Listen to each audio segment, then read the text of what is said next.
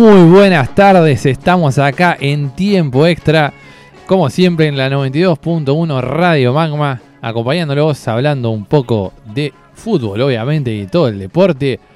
Como siempre tenemos de todo porque hay final ya confirmada de la Copa de la Liga, finalísima de Boca y Tigre. A ver quién será el gran campeón de la Copa de la Liga. Así que vamos a arrancar a hablar por ese tema. Y después tendremos obviamente mucho de lo que ha pasado en el fútbol europeo y como siempre las historias. Tenemos eh, Boca y los penales, una historia muy atrapante podría así decirlo. Y otras historias más que iremos develando, pero no, no todavía, sino que escuchen. Y obviamente lo que todos están esperando, que es el PRODE, la resolución de los cuartos de final del PRODE. Así que bueno, ya hay cuatro semifinalistas que los iremos diciendo en el transcurso del programa. Para hablar todo esto, les voy a ir presentando a mi compañero Julián López. ¿Cómo está, Juli? ¿Cómo le va? Saludo oficialmente a toda la audiencia de Magma. Aquí estamos para generarles el mejor de los contenidos deportivos posibles, al menos de 19 a 21. Les, les daremos toda la información que necesitan y todo el debate que necesitan para afrontar los trámites futbolísticos, pero también de otros deportes. Somos multideportivos aquí en Magma, así que un placer nuevamente estar aquí en tiempo extra y nervioso por los resultados del PRODE. nervioso, sí. La verdad que debe estar muchos nerviosos, muchos esperando con ansiedad ese resultado, pero bueno, todavía, todavía no lo vamos a decir. Eh, así que los semifinalistas van a estar esperando ahí, aguardando resultados. El hecho de que haya cruces lo vuelve, picante. Sí, sí, está muy picante, la verdad. El PRODE ha quedado muy picante con las llaves ya definidas.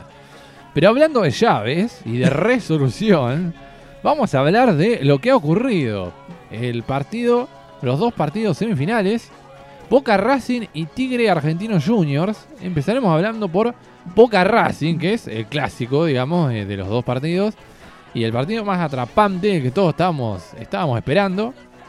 Y que tuvo al Club Atlético Boca Juniors como primer finalista de la Copa de la Liga. Un finalista para muchos polémico, podría decirse. Eh, por no haber pateado el arco. Pero hay que ver, eh, digamos, eh, abrimos debate de cuál es la, justicia, digamos, de, que Boca esté en, la final y Racing no. O por qué Boca no podría estar en la final si por algo estará, habrá llegado ahí, ¿no? no sé, Juli, ¿qué, qué opinás? Yo creo que el fútbol nunca se caracterizó por su justicia, en general, a lo largo del tiempo y de la historia el fútbol eh, básicamente se mide en goles, pero se analiza en juego. Si uno se detiene en el resultado, el ganador es Boca. Ganó por penales, tuvo el coraje para patearlos y tuvo un poco de fortuna también para el desarrollo de los acontecimientos. Ganó bien y ha demostrado Boca en estos últimos años ser un gran equipo pateador de penales y tener un gran arquero para ello, que por lo menos uno te va a sacar. Lo tenés asegurado que Rossi uno te saca. Eh, pero más allá de eso, si nos vamos al juego, que es el modo que tenemos de analizar fútbol, y Racing mereció más que Boca. Jugó mejor, sobre todo los primeros 45 minutos, donde expuso un poco las cualidades como equipo que tiene. Eh, superó a Boca, lo hizo sufrir, pudo haberle convertido uno o dos goles por lo menos, eh, y lo dejó claro. Tuvo muy buenos rendimientos altos en el primer tiempo y superó a Boca. Esta polémica que se ha instalado viene a, rememorar el más viejo debate del fútbol. ¿Qué importa más? Eh, ¿La victoria y el resultado final o el, trámite del partido? Sabe que no me gustan los vendehumos y no me gustan los resultadistas, por cierto. Eh, pero tampoco me gusta eh, defenestrar un equipo que ha ganado lo ha ganado y lo ha ganado en el arte de los penales, que no es nada fácil y que incluso tiene mucho estudio en la actualidad. Pero si nos regimos en términos del juego, el ganador me dio ser Racing. Eh, muy a mi pesar también la pérdida de Racing, porque hace que mi pronóstico sea fallido. Yo dije aquí antes de, todo este, de, la gagoneta y de del entusiasmo de los hinchas de Racing, en plena desconfianza hasta del propio entrenador por parte de sus hinchas, dije que Racing iba a ser campeón de la Copa de la Liga Profesional. Lo que tiene Racing es que se fue con la frente en alto. Y eso también es importante. En la derrota, yéndote sabiendo que diste todo, que jugaste mejor que el rival y no se pudo, bueno, también Racing tiene de qué agarrarse para no estar tan triste. Además de que la Copa Sudamericana lo está esperando, digo, con este equipo y este funcionamiento es candidato. Es importante, creo yo, eh, irse con la frente en alto. Pero bueno, obviamente que también es importante el título y Boca hoy en día está en la final, eh, nadie lo discute y posiblemente termine consagrándose o, no, veremos, ¿no? Eh, creo que en lo que se habla de injusticia deportiva, podría así decirse, eh, es verdad que Racing dominó y tuvo mejores llegadas. También creo que definió algo mal las llegadas que tuvo. Es cierto. no creo que haya estado muy bien en ese sentido, tampoco para sacar tanto pecho, más allá de haber sido eh, haber jugado mejor y haber tenido un poco más la pelota que Boca. Eh, y quizá el, tema de los penales, a mi juicio, hace que esa especie de justicia deportiva se profundice aún más. Porque pasa eh, que termina el partido por definirse por una situación que es claramente externa a lo que es los 90 minutos. Sí, claro. Es una situación aparte prácticamente, un partido aparte. pero bueno, ya eso se va del tema de Racing Boca a, un tema ya casi filosófico del fútbol. Que, Total. Que es de, cómo desempatar un partido, ¿no? Y, eh, y, la raíz del debate este filosófico es si eh, los penales son la mejor resolución posible de los resultados. Es algo que habría que plantearse, creo. En todo caso. Para mí los penales es una aventura extraordinaria, es un espectáculo único dentro de un partido. Que, le, gusta, le encantan los penales. Los penales son hermosos, te genera una tensión que en ningún otro momento del partido puede llegar a, a manejar. Lo que es cierto que a lo largo de la historia hemos visto como grandes equipos han perdido por penales históricamente. Finales del mundo se han definido por penales. Entonces, eh, creo que, los penales son un espectáculo. También hay que saber analizarlo como lo que son. Son la subtrama del juego, una trama independiente a lo que son los 90 minutos y que requieren de, de un estudio, de una valentía, de un coraje y de un manejo de las emociones que no todo el mundo puede tener. Hay un caso en concreto, yéndome a lo filosófico de esto, que es el arquero. El arquero durante los 90 tiene todas las de perder. Sí, porque le llegan, lo atacan. Buen, punto. Eh, sufre y muchas veces eh, la responsabilidad recae en él. Ahora, en los penales tiene todo para ganar. Se revierte la situación de 90 o incluso de 120 y el arquero pasa a ser el más importante de la cancha. y se hace enorme. Eso es verdad. En los penales, eh, los arqueros deben querer que siempre se vaya a penales porque terminan siendo figuras del partido. Y si perdés, no, no tenés responsabilidades. Son penales. Salvo cuando te toca patear. Eh, bueno. A veces pasa. Como a Rulli le pasó. Como a Rulli. A definió una copa. Claro. Una copa internacional. Después de 10 penales cada uno. Sí, sí. Y de Gea, eh, la, la, otra cara de la moneda. De Gea erró el penal y quedó como el malo de la película. Pobre de Gea que podría haber, digamos, eh, hecho un poco más quizá. Pero bueno. Después, el otro debate que se ha instalado en estos días es ¿Por qué Boca, jugando como juega, que ahora vamos a analizar cómo jugó Boca, llega a las finales y compite hasta las finales? Uno podría decir una cuestión de azar, una cuestión de suerte, una cuestión de que justamente por el desarrollo de los partidos, manteniendo un 0 a 0 y sin que te conviertan goles en los penales, terminas ganando. Y seguramente los hinchas de Boca dirán, esto es camiseta. Esto es tirarte la camiseta encima y decir, yo puedo jugar mal, pero ni así vas a terminar de ganarme. Eh, está ese debate también, que capaz que es un poco más tribunero. Sí, yo creo que existe igualmente. Son dos o tres cosas. En realidad eh, pesa mucho las individualidades, creo yo también. Eh, Boca tiene mejor plantel a mi gusto de que el, del que tiene Racing, por ejemplo. Y también pesa mucho la camiseta. Yo creo que Racing se veía candidato en cuanto al juego, tenía esa presión de ganarle a Boca. Pero enfrente lo tenía Boca. No es que lo tenía eh, con todo respeto a los Civi. Que Boca nunca deja de ser Boca. Que Boca no, no va a dejar de ser Boca. Eh, es un equipo grande. Incluso más grande que Racing, la verdad. Y sí. en términos de historia. Claro, entonces es, difícil, yo creo, para, para Racing asumir ese papel de, bueno, tengo que ser protagonista y tengo que la, gran chance de dejar afuera Boca, nada más ni nada menos. Que de todas maneras lo supo hacer, no le intimidó jugar contra Boca, fue mejor en el primer tiempo. Yo creo que el primer tiempo Racing fue dominio territorial y situacional también. Tuvo las situaciones de gol Racing. En el segundo tiempo fue más territorial. No, hubo, tantas, situaciones. Es más, por momentos el partido... Eh, fue chato. Fue chato, fue llano, no hubo mucho. Eh, la realidad es que las dos semifinales, en términos de nivel de juego, y dejaron que desear. Mucho de lo emocional, mucho de lo tenso, de lo que estos partidos requiere, pero desde el juego hubo poco. La diferencia que encuentro si uno quiere comparar el fútbol sudamericano, en este caso argentino, con el europeo es que yo noto que los equipos en estas instancias nunca se sueltan.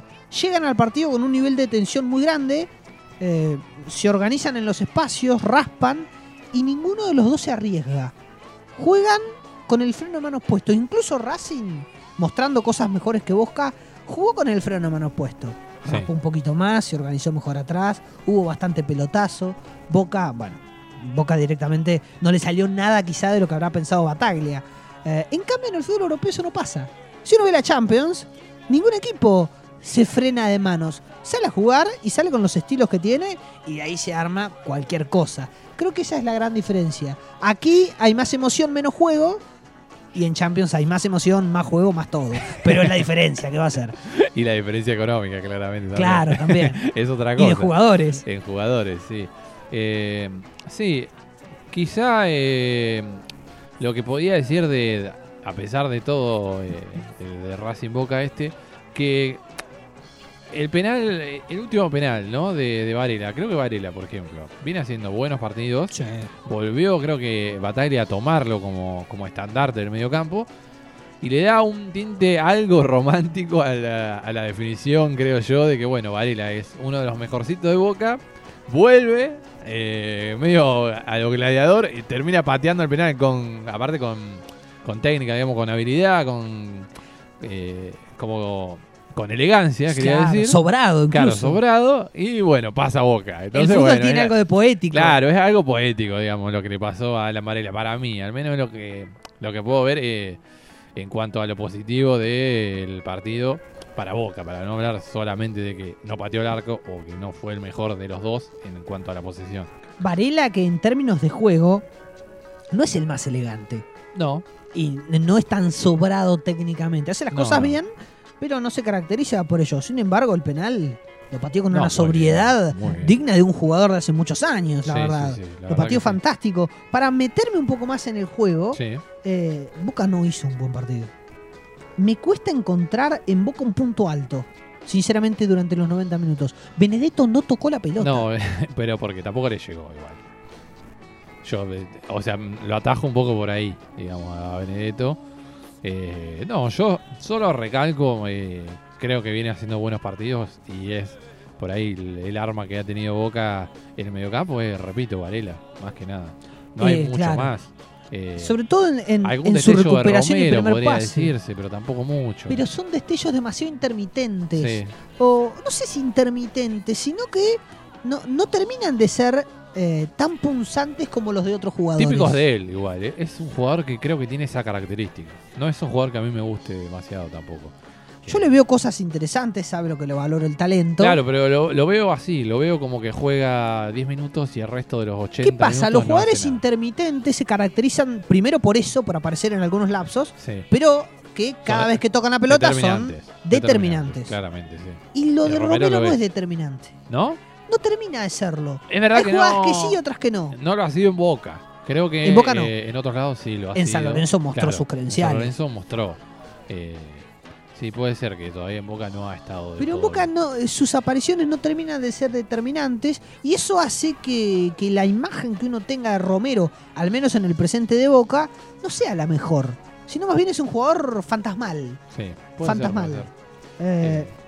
ha bajado su nivel Fernández Sí, ha bajado su nivel Fernández. bajó bastante el nivel. Lo que sí creo es que eh, Varela le ayuda de todos modos, porque lo contiene atrás, pero yo creo, y, lo vengo corroborando varias veces, es que a los cinco les gusta jugar solos. y les gusta que todo el medio campo sea para ellos. La discusión es si Fernández es 5 o no. Pero. Yo creo que no. Eh, me, asiento en pensar de que a los 5 les gusta jugar solo. No sé si Fernández es 5. Tampoco Bataglia me dio mucho tiempo para verlo. Jugó tres partidos de 5 y volvió a cambiar. Entonces no lo terminé de, comprobar. Eh, sus rendimientos han sido mejor con un 5 atrás. Eso hay que decirlo también. Creo que es, eh, hablando de los 5, creo que es el mejor torneo que ha tenido en cuanto a esa posición que se han destacado como estandarte, creo yo, de cada uno de los equipos que ha llegado a, estas instancias finales. Porque tenemos a Varela, por ejemplo, como lo vengo destacando, que desde que volvió a ser incluido en el equipo, creo que ha levantado un poco. Ha jugado muy bien. Ha jugado un poco mejor. Eh, lo tenemos acá a Aníbal Moreno, que Extraordinario. Ha, tenido un torneo muy bueno. Muy Desde que entró, Moreno y Alcaraz le cambiaron la cara a Racing. Totalmente, fue una de las figuras de este torneo. Y después, en cuanto a las otras llaves, que es algo que vamos a hablar ahora mientras tanto, eh, lo tenemos a Prediger. Extraordinario. También en un nivel tremendo, que ya lo viene mostrando igualmente en Tigre. Uno lo ve ahora porque Tigre tomó preponderancia, pero. Pero ya venía incluso en el ascenso e incluso en la anterior Copa de Liga que le ganó a Boca Juniors. Tigre eh, eh, Tigre y Prediger en este caso, maneja los hilos del juego, le pone el tiempo él. Cuando Tigre necesita tener la pelota y amainar el ritmo, lo hace él. Y cuando tiene que poner un pase en profundidad, también lo hace él. Extraordinario lo de Prediger. Y el otro jugador es justamente Fausto Vera, oh. que ha tenido eh, un ascenso increíble de estos últimos partidos y que ya lo venía demostrando, pero en el sub-20 o en eh, selecciones juveniles. Yo ya lo venía viendo a Fausto Vera y me pareció un jugador muy bueno, muy interesante pero que obviamente todavía no había mostrado en primera división. Ahora ya está demostrando en la primera Argentino Junior. Y no solo eso, sino que es capitán. Ahora, bueno, le tocó errar un penal, lo que sea. Pero el otro día había pateado y había convertido. Y había incluso hecho un gol. Así que ya, si le agrega gol además a, su juego. ¿Qué más puede precisar? Eh, volviendo a Racing y ya cerrándolo para poder hablar también de la otra semifinal. Eh, bueno, Moreno tuvo un gran nivel en el partido. Lolo Miranda ha mantenido su regularidad en cuanto a juego. Es un jugador que, que no sé si es su techo o no, pero está en un gran nivel. No sé si, si va a poder crecer más que esto. Yo creo que no. Para mí ese Para vos es el techo. Su, sí, su techo. Exacto. Eh, un Copetti que Buen partido de Copetti, buen torneo de Copetti. La verdad, que había sido ha salido todo bien. Había sido desfenestrado un poco en los últimos partidos del año pasado y creo que este, este campeonato estuvo bien. Y lo de Sigali es imperial. Lo de Sigali fue la figura del partido, creo Total. Eh, a mí me gustó mucho Moreno. Pero, Moreno jugó muy bien, pero bueno, creo que. Pero Sigali es impresionante. Este partido me pareció la figura de Leo Sigali. Eh, y en el torneo Moreno ha estado muy bien. Eh, Alcaraz ha estado muy bien en Racing. Alcaraz tiene muchísimo desequilibrio y a Racing le ha dado una frescura que, que lo hacen titular indiscutido. Y no entendí por qué eh, Correa no fue titular en vez de Rojas. La verdad que eso no entendí. Hay que decir que el Mister, el Mister eh, tiene, tiene una cuestión personal con con Rojas. Lo quiere hacer funcionar él. es un jugador que, le genera debilidad al propio Fernando Gago y, ha demostrado que, lo quiere poner, que quiere que juegue, que quiere que sea titular y que quiere que funcione. Eh, y que sea el jugador que con el que él apostó. Yo creo que hay ahí algo de, Gago en, en Rojas hizo un mal partido de todos no, modos. No, no, pero eh, Correa había hecho bastante, creo yo, los anteriores partidos, como para ser titular, por ejemplo, en un partido eh, clave. Rojas jugó bien recién el anterior partido y este, un poco, lo poco que pudo jugar. Lamentablemente después se lesionó, se fue llorando y uno le parte el alma eso desde ya. Eh, me gusta el gesto del hinchada de Racing que a pesar de no ser un jugador querido por, por, por la gente, la realidad es que lo ha demostrado, lo aplaudieron muy bien. Eh, y fue cálida la, recepción que tuvo después de, su lesión. Pero más allá de eso, creo que es más un capricho personal de Fernando Gago que eh, una argumentación a partir del juego. En el juego, Correa merece ser más titular que, Rojas. Y un gran torneo también, creo yo, eh, del Chila Gómez, que obviamente tiene Arias como titular indiscutido, pero bueno, al estar claramente lesionado y gravemente, eh, le ha tocado atajar a Chile y ha, tenido, creo yo, un gran torneo. Creo que Racing cierra un gran torneo, pero bueno, es una lástima que no puede coronarlo con el título. Sobre todo para que el conductor acierte en su pronóstico. claro, ese es el gran tema, obviamente, de que arrancamos a hablar. Pero bueno, eh, en cuanto a, figuras del torneo, creo que Racing tiene varias. Me parece que Racing ha torcido, eh, al menos en la historia reciente, un panorama que hablaba que Racing en los momentos importantes se venía abajo y perdía partidos como los perdió, por ejemplo, contra River por goleada, por ejemplo. Y esa pulseada se ha torcido. Racing está a la altura en los partidos importantes. Lo demostró contra River, ¿se acuerda del 2 a 2? Que perdiendo 2 a 0 todos pensábamos que terminaban goleada, Racing lo empata y, se recupera. Y lo demostró contra Boca, que pudo haberle ganado tranquilamente. Lo mereció en términos del juego, lo perdió en los penales.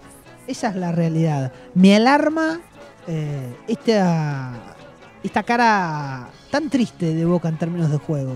Deslucido. Casi que Villa dependiente. Boca es un pelotazo para que Villa haga lo suyo. Pero, ojo, eh, es verdad todo lo que usted dice, pero hay que ver que nadie le ganó a Boca. También esa tiene a favor. Nadie le ganó, no le ganó Racing ahora, eh, Boca Defensa le ganó, le ganó a Estudiantes de La Plata, le ganó a River en el Monumental. Por eso es que está la discusión. Si se trata de mística o, se, alinean los planetas. Digamos, es uno de los candidatos de, la primera fecha y creo que... Usted lo puso como candidato de entrada. Claro, yo lo veo como candidato y lo sigo manteniendo claramente porque eh, no ha perdido partidos importantes. Hay algo que está demostrado no le alcanza para la Copa Libertadores. No, no le ha alcanzado en todos estos años. No, eh, hay otro nivel. Hay otro nivel, eh, evidentemente. Yo creo que acá teníamos quizá Racing, a River, eh, ahora a Estudiantes también. ahora se ha metido Tigre a último momento, que también no sé qué tan candidato es, pero bueno, puede pasar. Obviamente es un partido nada más. Sí, la Copa Libertadores va. hay muchos equipos. Yo creo que la Copa Libertadores te exige tener un exige un poco más en verdad. Por lo menos tener un funcionamiento. Es cierto que en el palo y palo puede pasar cualquier cosa, pero necesitas mostrar eh, algunos dotes de juego que sinceramente se los veo más a otros equipos y no a Boca. Me alarma esta deslucidez que tiene el equipo de Bataglia, que no le ha encontrado la vuelta eh, desde hace ya varios partidos. Varios partidos. A mí eh, me, me, cuesta decir esto porque es un jugador talentoso y con mucha habilidad, pero tampoco me está gustando demasiado lo de Benedetto con la camiseta de Boca. Creo que, puede darle más. Ha convertido igual, ¿eh? en términos de goles no ha fallado. Yo creo que no viene mal. Pero no eh, participa en el juego como quizás sí lo hacía cuando jugó en el equipo de Guillermo Barros Esqueloto. Sí, pasa que estaba en un nivel superlativo. Está comparándolo con. Con la mejor versión. Claro, y, una versión que eh, casi a nivel europeo. No por nada jugó en el Marsella. No, claro, no, eh, claro. La verdad que estaba en un nivel muy bueno. Ya un nivel casi 10 puntos. yo me quedé con esa imagen de Benedetto. Eh, Esta imagen es menor. Es menor, pero creo que alcanza. A, Boca le sobra. Claro. Eh, el asunto es que en esta imagen de, de Benedetto, yo creo que es más titular por apellido y por camiseta que necesariamente por juego. Yo entiendo igual eh, lo de básquet porque es un jugador que me gusta también. Es un jugador que, me gustaría que tenga más minutos y que no creo que Benedetto esté tan por encima. Esa es quizás la injusticia que le veo para el nivel de Vázquez. Sí, también la intriga puede ser. Eh, es cierto que en proyección Benedetto ha demostrado que puede ofrecerle muchas cosas a Boca. Digo, eh, en, un, eh, en una de esas que se despierta te clava un gol de tijera y se convierte quizá en el mejor gol del torneo. Eso es Benedetto, eso es talento, eso es calidad. Pero bueno, le tengo mucho cariño a Vázquez, sobre todo por lo que le he visto que le puedo ofrecer a Boca. Y por lo bien que se ha desempeñado en todos estos, en estos partidos. Que le caiga a Benedetto seguramente no le debe hacer mucha gracia a Luis, porque se podía prever que más tarde o más temprano podía llegar a ser nuevo de Boca. Sí, es verdad. Y en cuanto a Tigre Argentinos, también eh, un partido quizá algo chato, podríamos decir, igual que la otra semifinal. El primer tiempo. El primer tiempo flojo. Flojo. Flojo, flojo. Difícil de ver. Eh, el segundo tiempo levantó un poco por los goles, un poco por el estado de ánimo quizá de ambos equipos.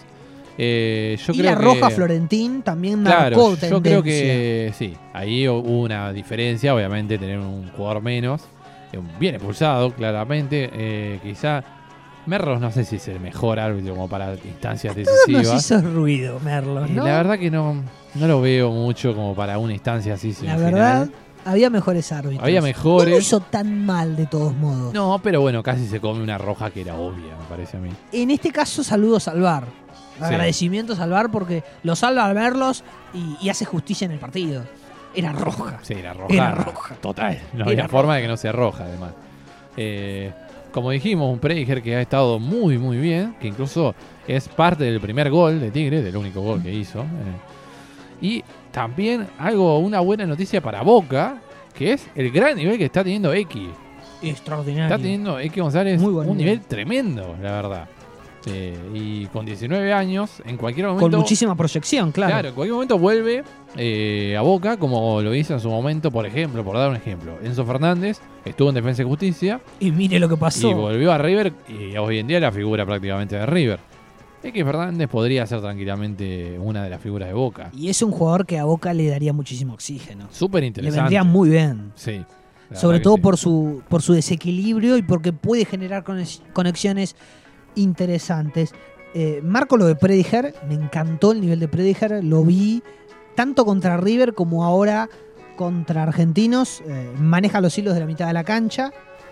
Muy buen nivel de Zabala. Sí, es muy bueno el mediocampo en total, de, Tigre con Prediger, Zabala y X. La verdad es que sí, muy buen nivel de Zabala. Un mediocampo muy interesante. Eh, Colilio tiene apariciones interesantes. Sí, Corrido eh, a mí no me cierra del todo. ¿eh? Yo quiero decir que lo. es un gran jugador, pero. Lo sobrevalora mucho por haber estado en Inter. Eh, me parece bueno, pero hasta ahí. Me quedo mil veces con, con Gabriel Ábalos. No, vengo a defenderlo acá, Gabriel Ábalos. No, no, lo Que ha tenido un torneo excelente, la verdad. Jugador infravalorado del fútbol argentino. Es verdad, y un golazo épico que, bueno, no, no puedo coronarlo Muchísima como un pase a la calidad.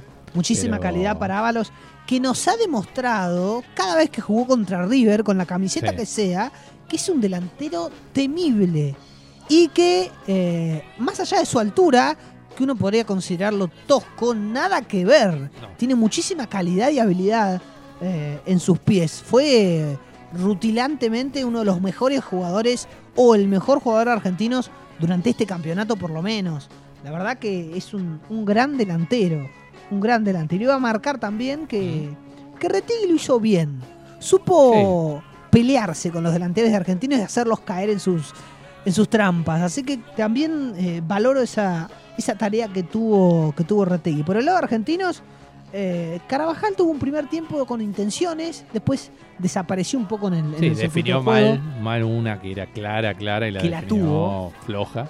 Pero sí, es un jugador interesante también, no tanto como los otros que venimos mencionando, pero creo que es. Fausto Vera, creo que fue la figura de Argentinos. Fausto, la verdad que es un jugador que veremos si sigue en Argentinos Junior, porque la verdad que hizo un semestre, un torneo corto, pero un torneo que lo tiene como la gran figura de Argentinos Junior. Más allá de Ábalos, obviamente, que es el referente del área y el goleador, eh, pero Fausto manejó mucho. Y le doy también un reconocimiento a Nus, que me parece que es un buen partido esforzado, eh, pero que, a Milito le dio aire.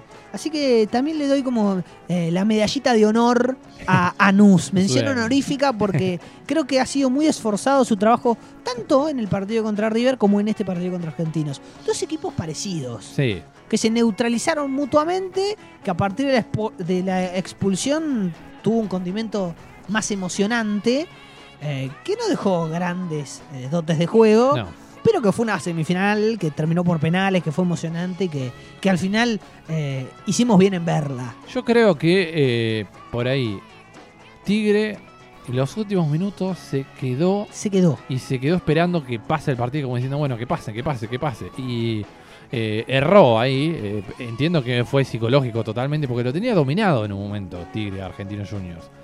Y llegó un momento que medio se dejó estar Tigre.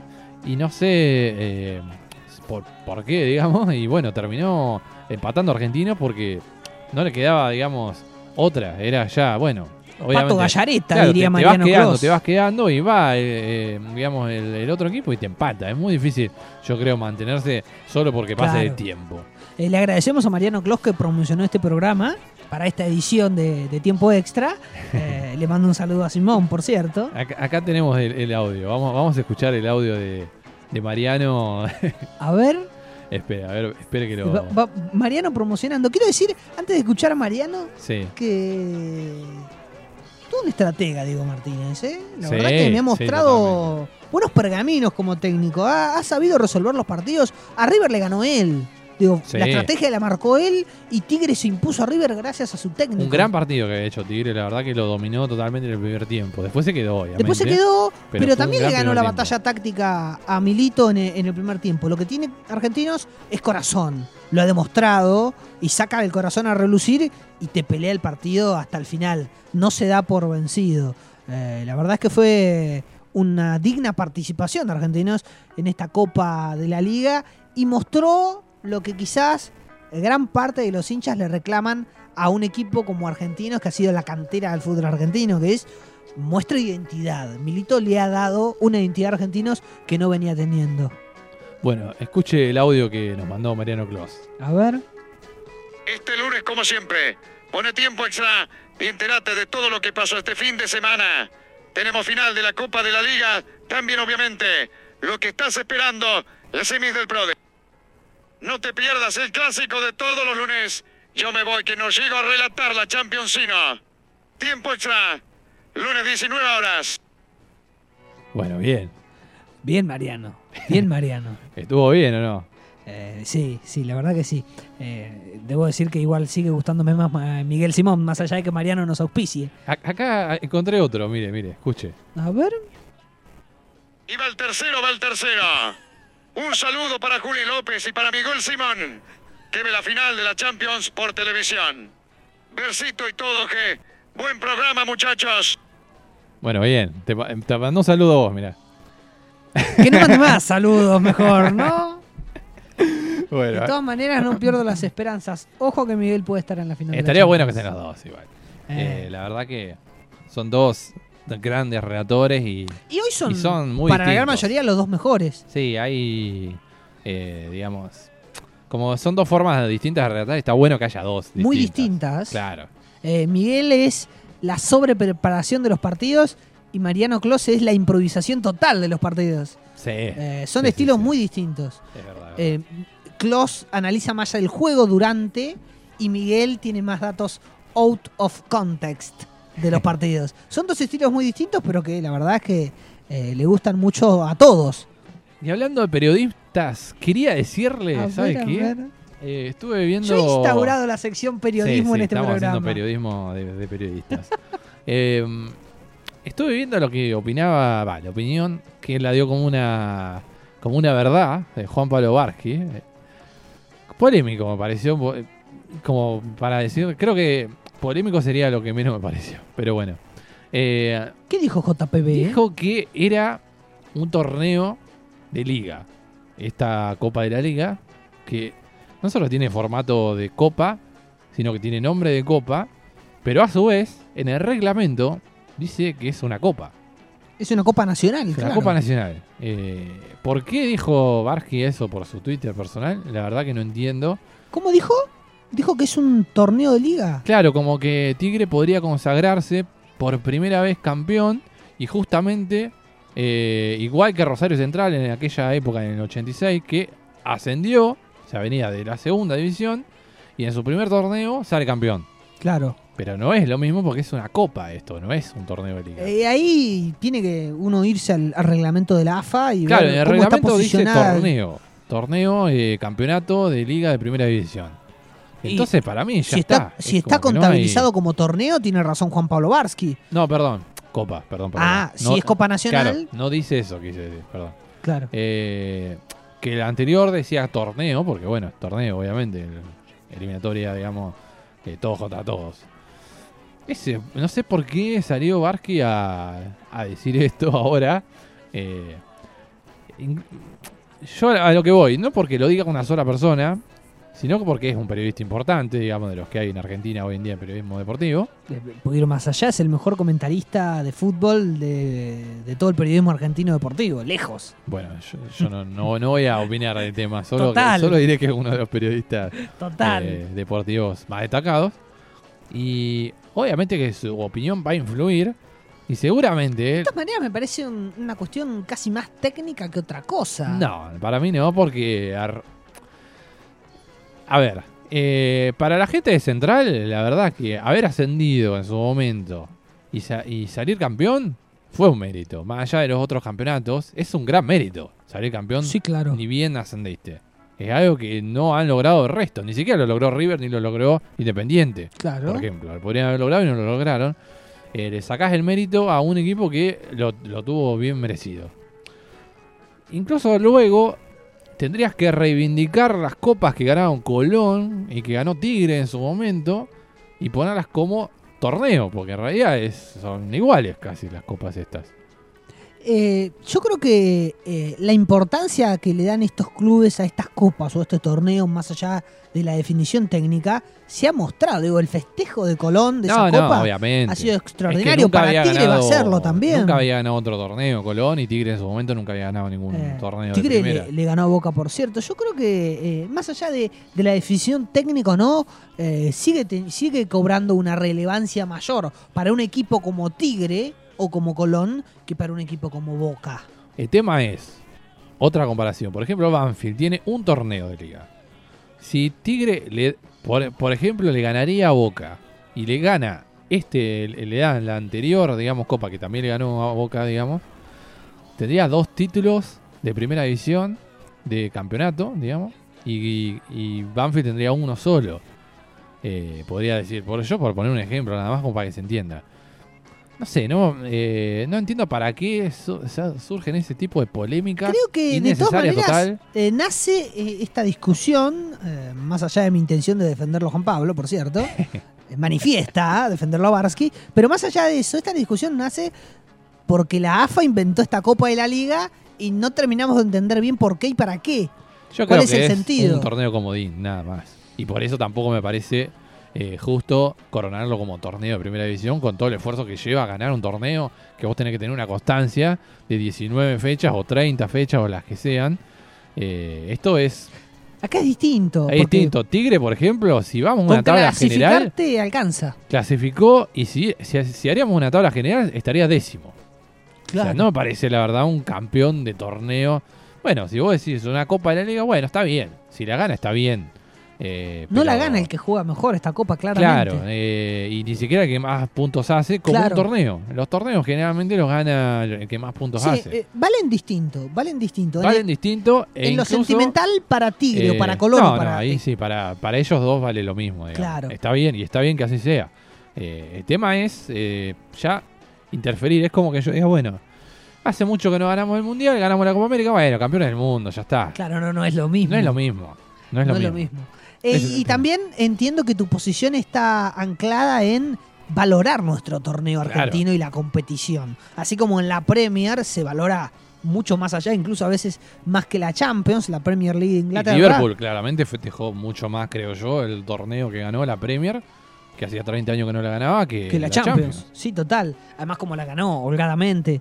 Eh, creo que apuntás bien, está muy bien.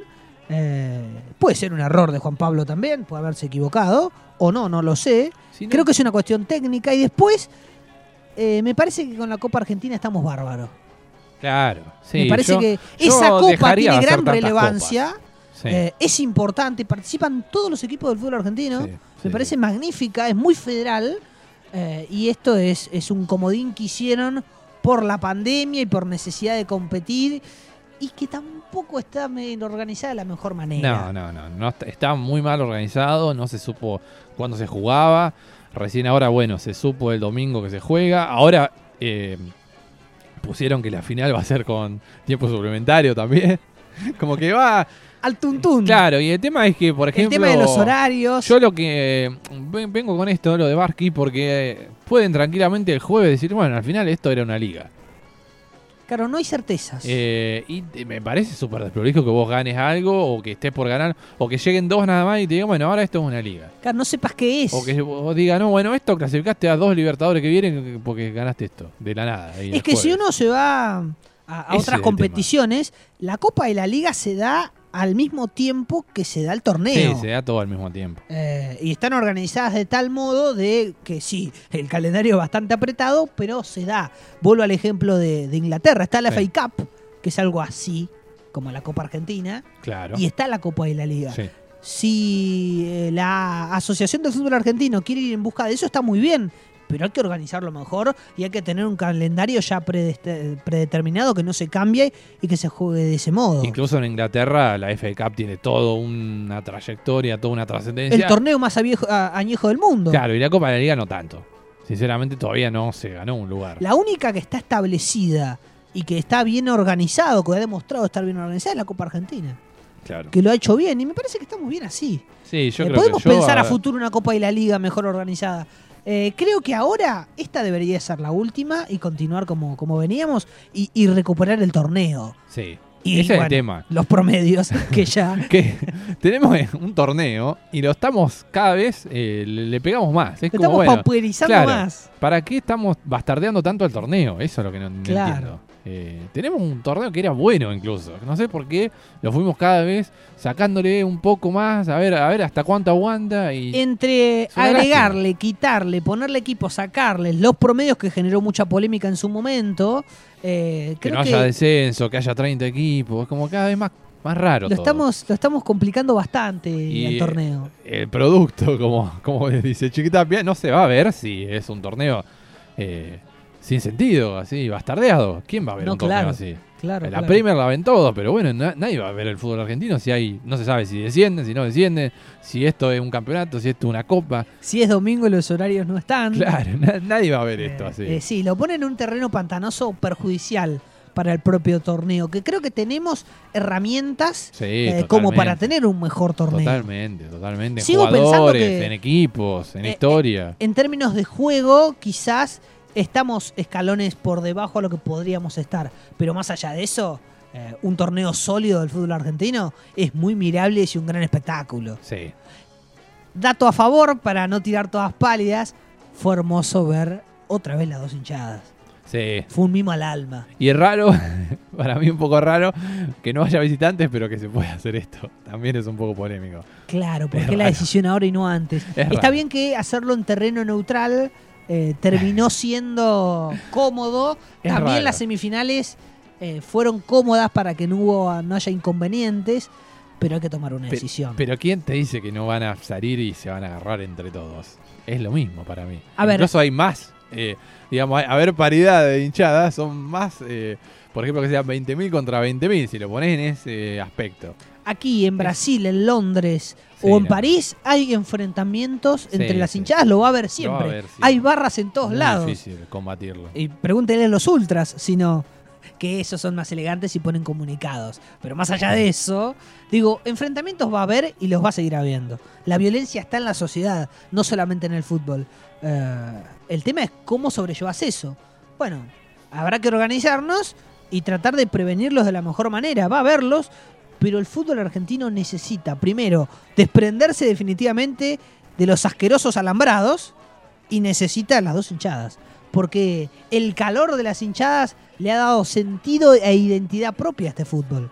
Y lo necesitamos. Creo que estamos a la altura y podemos organizarlos. Pero claro, si no estamos en condiciones de definir horarios para una Copa de la Liga, estamos en condiciones de que las dos hinchadas convivan entre sí en un partido. Bueno, todas estas cosas la AFA tiene que ponerse los pantalones largos y empezar a resolverlas. Totalmente. Bueno, tendremos revancha, quizá. Podría decirle a algún hincha de Tigre que es una revancha del partido aquel de la Copa de la Liga, la primera, de Tigre Boca. Podría decirse. Pero un buen partido, ¿eh? Atractivo. Un partido atractivo. Eh, veremos, veremos cuál de los dos termina ganando. Luego tendremos el Memorias del Deporte los penales y Boca. O Boca y los penales, como quieran decirle. Una de algo que linkeamos con esto que hemos hablado en este primer bloque. Bueno, vamos a mandar un par de saludos. Eh, vamos a mandar un saludo a mi hermano Franco, que siempre nos está escuchando, y a mi mamá, obviamente, mi mamá Nora. A Nacho, Simón y Marcos, que también siempre son fieles oyentes, que estuvieron acá escuchándonos. Y le, voy a mandar Simón. le voy a mandar un saludo a, a Mica, que es su compañera, que bueno. estuve participando en el programa de, Julián López y, Mica y me, gané acá unos alfajorcitos, así que le vamos a agradecer mucho a Mica por, por el premio. Sí, sí, sí, cumplió, ¿eh? Cumplió, cumplió, la verdad que cumplió. Estuve bien igual, ¿eh? Ojo. Eh, estuve bien. Estuvo muy bien jugando. Acertando. Sí, sí, sí. en un juego que hicimos en el programa, la verdad que muy bien. Estuvo divertido. Un gran desempeño. Estuvo divertido.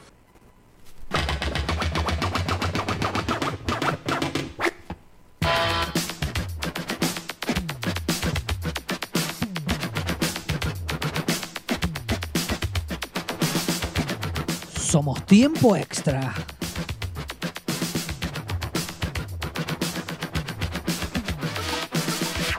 Eh, 19 a 21 aquí por Magma.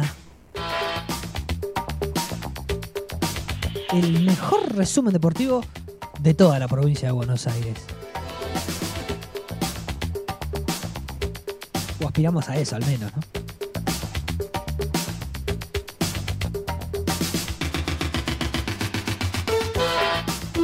Juli, las redes sociales del programa. Estamos en arroba tiempo extra guion bajo FM. Ese es nuestro Instagram, arroba tiempo extra guion bajo FM. Recuerden que en la descripción tenemos ahí el link de Spotify. ¿Qué? Ya está en los programas. Casi, me Casi. falta el último nomás. Bueno, pero estaba el último programa que tuvo los invitados acá.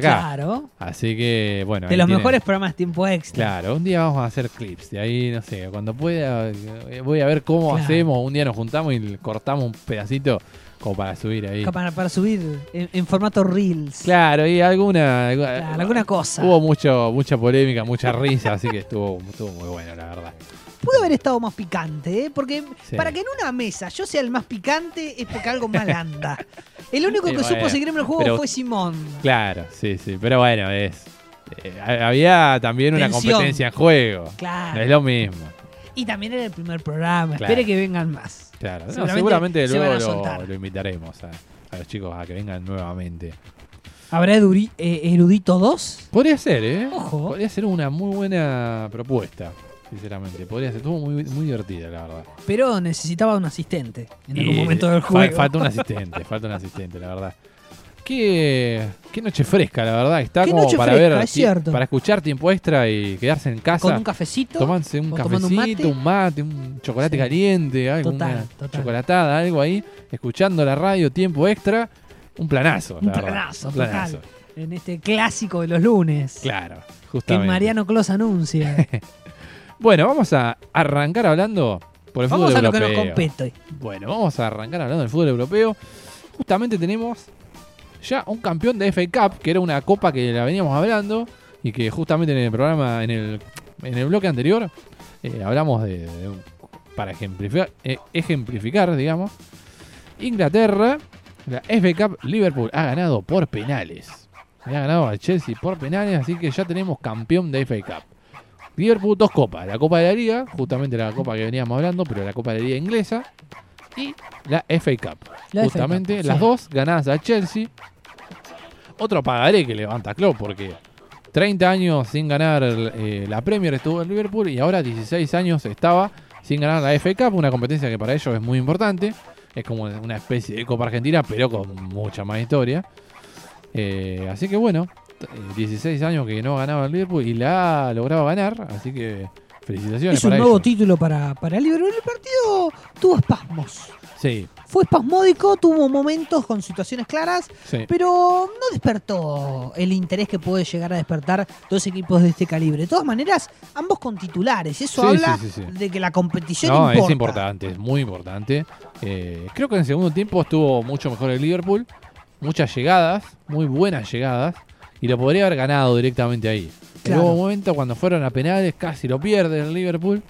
Y bueno, por Linda penales definición, eh, Sí. atrapante. terminó. se- como Muchos se- penales este, este fin de demasiados semana. penales. Sí, se, se dio vuelta en un momento la definición. Ganaba Chelsea, ganaba Liverpool. Terminó Liverpool levantando la copa. Levantó la copa. Por cierto, relatado con el mejor de todos. Y lo que, mie- lo que mientras hizo Manchester City fue aprovechar y sacar un puntito. Porque Qué había. punto importante. eh. Muy importante, porque ganando la última fecha, Manchester City va a ser campeón. Na- dato no menor. Claro. Eh, arrancó perdiendo Depende 2 a de sí 0. mismo. Depende de sí mismo. Arrancó perdiendo 2 a 0. Y se le estaba complicando mucho. Empató 2 a 2 y casi lo gana. Porque Tuvo un penal. Fabianchi contuvo un penal. Es cierto. Así que casi lo gana. Ya era casi campeón, pero no. Eh, Y prácticamente, co- ganando el partido, prácticamente lo era. El asunto es que West Ham supo presentarle batalla y lo puso en aprietos al City de terminó clasificando a, a Europa. Claro. No se sabe todavía si Conference o UEFA Europa League, pero terminó clasificando a Europa. Eh, City con un empate y que Liverpool gane sus dos partidos que quedan, quedaría sin nada. Claro. Ojo. Pero es candidato. Veremos, seguramente los hinchas de Liverpool le rezarán a Dibu Martínez y le dirán, hoy te convertís en héroe. Me parece Si es que, que gana los partidos no, no entendí por qué Pep eh, no puso los titulares contra el West Ham. Hizo una especie de mix que no terminé de entender bien por qué. ¿Será por cansancio acumulado? La verdad que no lo sé, porque Había, era un partido había importante. muchas bajas. Ah. Había muchas bajas. Sí, sí, sí. Eh, porque digo, era un partido vital Sí, para, un partido vital. para el Manchester. Pero lo sacó bien. Creo yo que lo firmaba el empate, ¿eh? sí, claro, sí, claro. Mañana, por cierto, el Liverpool Claro. se juega todo. Se juega todo, tiene Se que ganar todo. obligadamente eh, al Soton en St. Mary, así que un partido que puede ser o muy difícil o muy fácil, porque el Soton es impredecible. La verdad que le meten nueve o capaz que te ganan, no, no se sabe. Todo puede pasar. Hoy, hoy se ha quedado el Arsenal casi sin chance de clasificar a la Champions, una lástima. Perdió, claro. Ha perdido con Newcastle, ha perdido anteriormente con Crystal Palace, con Brighton, y le ha ganado al Chelsea, le ha ganado al Manchester United, o sea, totalmente ilógico todo lo que ha pasado. Pero va derecho a la Europa League. de Va derecho a la. Europa League, pero bueno, eh, una lástima porque estaba el objetivo de jugar la Champions y ahora se escapó. Quizá es verdad que en la UEFA Europa League va a ser candidato, creo yo, pero bueno, eh, una lástima. Porque, Importante victoria para el Tottenham, que le ganó al Barnley. Claro. Y le- que- Lo complicó con el descenso al Barley. Sí, le dio una manito al Leeds. Claro, dio una que mano al está Leeds y en al la Everton. delgadísima línea roja. Yo creo que el Leeds está muy complicado. El Everton juega ahora eh, con Crystal Palace, si no estoy mal. Veremos si el Everton se salva la fecha que viene. Tiene un partido que ahora entre semana y la Claro. siguiente va con El Everton que Arsenal. perdió contra el Brentford. Tuvo un partido complicado el Everton, la verdad. Sí, sí, sí. Partido Buena que... campaña del Brentford. Brentford muy buena campaña, ¿eh? Sí. Muy buena, recalco eso. Si bien está que- décimo primero, pero está muy bien. Pero un equipo que hacía mil años que no jugaba en primera Claro. división. Se mantuvo. Se mantuvo ya, con salir eh, 17 ya era un campañón para ellos. Y la verdad que ha, te- ha tenido una temporada muy buena. ¿Se salva el Leeds? Tíremelo. No, No. para, mí el que, descen- el que desciende es el Leeds United. ¿Y el Barnley sí? el- no, el Barley se queda. El Sí, Barley se queda. Pero usted se salva el Barley. Para mí sí. Si, no recuerdo ahora con quién va el Leeds en la última fecha. A ver, ya le digo. Pero yo pensaba que como... Ya una vez que vi que estaba Contra el, el Brentford. Leeds- el Barley... El Leeds. Ah, el Leeds contra el... Bre- Pero juega... Interesante. Leeds juega de local. No, el Brentford juega de local. Nah, sí, por eso. Es Interesante. El Leeds es un equipo que. Yo le dije hace un mes, más o menos, que si el Leeds arrancaba a pelear el descenso, no paraba. No paraba, o sea, sí paraba, pero en Championship. Después Porque el Barley va contra el. Newcastle y va de local el Barley. Claro, yo, tiene creo- esa, esa yo lo cuestión. veo más candidato. El asunto es que el Leeds tiene un punto de diferencia. Digo, depende de sí mismo. Hoy en día está el Barley en zona de descenso. Claro. Ah, tiene mirá. 35 puntos el No Leeds recordaba. Y 34 el Barnley. Claro. Ya después Watford y Norwich Pero están tiene un partido menos. Eso. Claro, esa es la diferencia. Con Watford creo que era, no me acuerdo con cuál era. Eh, no, para mí sí. Yo mantengo que el Leeds es el equipo que creo yo ¿Va a que- despedirse? Que, se va a despedir. Una lástima porque la verdad me gustaría que esté en primera también el Leeds. Pero bueno, alguien tiene que descender, no queda Claro. otra. Eh, bueno, fue un fin de muchas despedidas, ¿sabe usted? Es cierto. Eh, arrancando por Italia, una justamente hablando de insignias de equipo, bueno, Lorenzo, Lorenzo Insigne, Estuvo bien, ¿eh? Lorenzo Insigne del Napoli, el cuarto jugador con más partidos jugados y el tercero, Wow. el tercero con más goles. 30 años nada más para Lorenzo y ya se va a la MLS. Muy fan de, de Diego, Muy Lorenzo. fan de Diego, obviamente. cierto. Eh, Querido Lorenzo. eh, Diego es, es no solamente es Dios en Argentina, sino Dios en Nápoles. Nápoles, obviamente. Eh, y otro que se, se irá será Chiellini. Supuestamente dicen que o se retira o se va a la MLS también. Claro. Veremos si Chiellini eh, también cuarto jugador con más partidos jugados en Serie A con la camiseta de la Vecchia Signora y- tercero eh, en total. En total de partidos jugados, tercero. Un Giorgio que parece meter miedo, pero que es un muy buen tipo, por cierto. Sí, me- me- es como que se despide de los ídolos. Sí, es, es claro, algo sí, claro. eh, difícil de superar. Y digamos. emocionalmente uno los tiene a flor de piel. Eh, recuerdo cuando se fue Del Piero, cuando se fue Buffon. Claro. Fue difícil para la Juve. Y ahora se irá Dybala. La joya. Se va Dybala, se va la joya Dybala. Eh, una lástima también. ¿A dónde irá? Yo creo que al Inter. ¿Para vos va el Inter? Para mí va al Inter. A, a mí me resulta toda una incógnita saber eh, dónde va a jugar Dybala. Hay mucho rumor que, que irá al Inter. Veremos si se concreta o no, pero hay mucho. el mucho asunto es que rival directo, digo, Rival puede directo, generar, clásico. polémica, me parece, Muy polémico ¿no? de Paulo Dybala si se va para, para Inter, pero bueno. Ganarse enemigos tan temprano. Inter, el Inter está muy interesado y más que lo va a agarrar libre, así que Claro, yo soy el Inter, pero voy a por todas, claro. eh, hablando de Brentford, eh, vuelvo un cachitito nada más. eh, un ex Inter justamente que recuerdo, Eriksen. Bueno, el Tottenham lo quiere, ¿eh? Quiere Upa. jugar la Champions del Tottenham y quiere tenerlo a, Upa, ahí a, a Eriksen. Eh, Lindo dato, ¿eh? eh, así justo lo recordé ahora. El Milan está a las puertas de la El Serie Milan A. ¿eh? ¿Vio el gol de Teo Hernández? Ah, dicen que fue un golazo, pero no lo terminó de, de ver. Teo Hernández a lo Messi. Sí, no lo, no Eh, lo terminé de tanto ver. en gambeta, pero un gol eh, a lo, va, va al Puskas. Seguramente, ¿no? Así como quizá vaya el Denso Fernández a Tigre, que creo Vi que, mucho comentario ese gol, pero no puede, vi el gol. puede ir, el de Teo tiene que ir. Sí, Sí, o ¿no? sí. Gran compra de Paolo Maldini, la de Teo Hernández. Eh, lo compró él, 20 millones nada más, y creo yo que es verdad que no, no estuvo muy bien en Real Madrid, pero al Milan le ha salido muy bien Claro. esa compra. Una compra un lateral izquierdo tremendo. Quiero comentarle que el Milan va el domingo contra el Sassuolo Sí, para definir el campeonato tremendo. y el Inter contra la Sampdoria.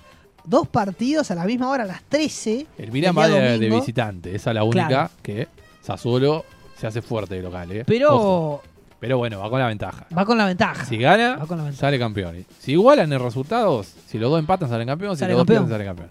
La realidad es que tiene a favor. Yo le dije ya hace un par de fechas atrás que me encantaría que así sea y que el Milan pueda consagrarse. Y Veremos, bueno. está en la puerta. Sería bueno Está porque hace puerta. mucho, mucho que no. Usted me acuerdo que me decía que veía al Inter con una Yo lo veo al Inter con. Sigo.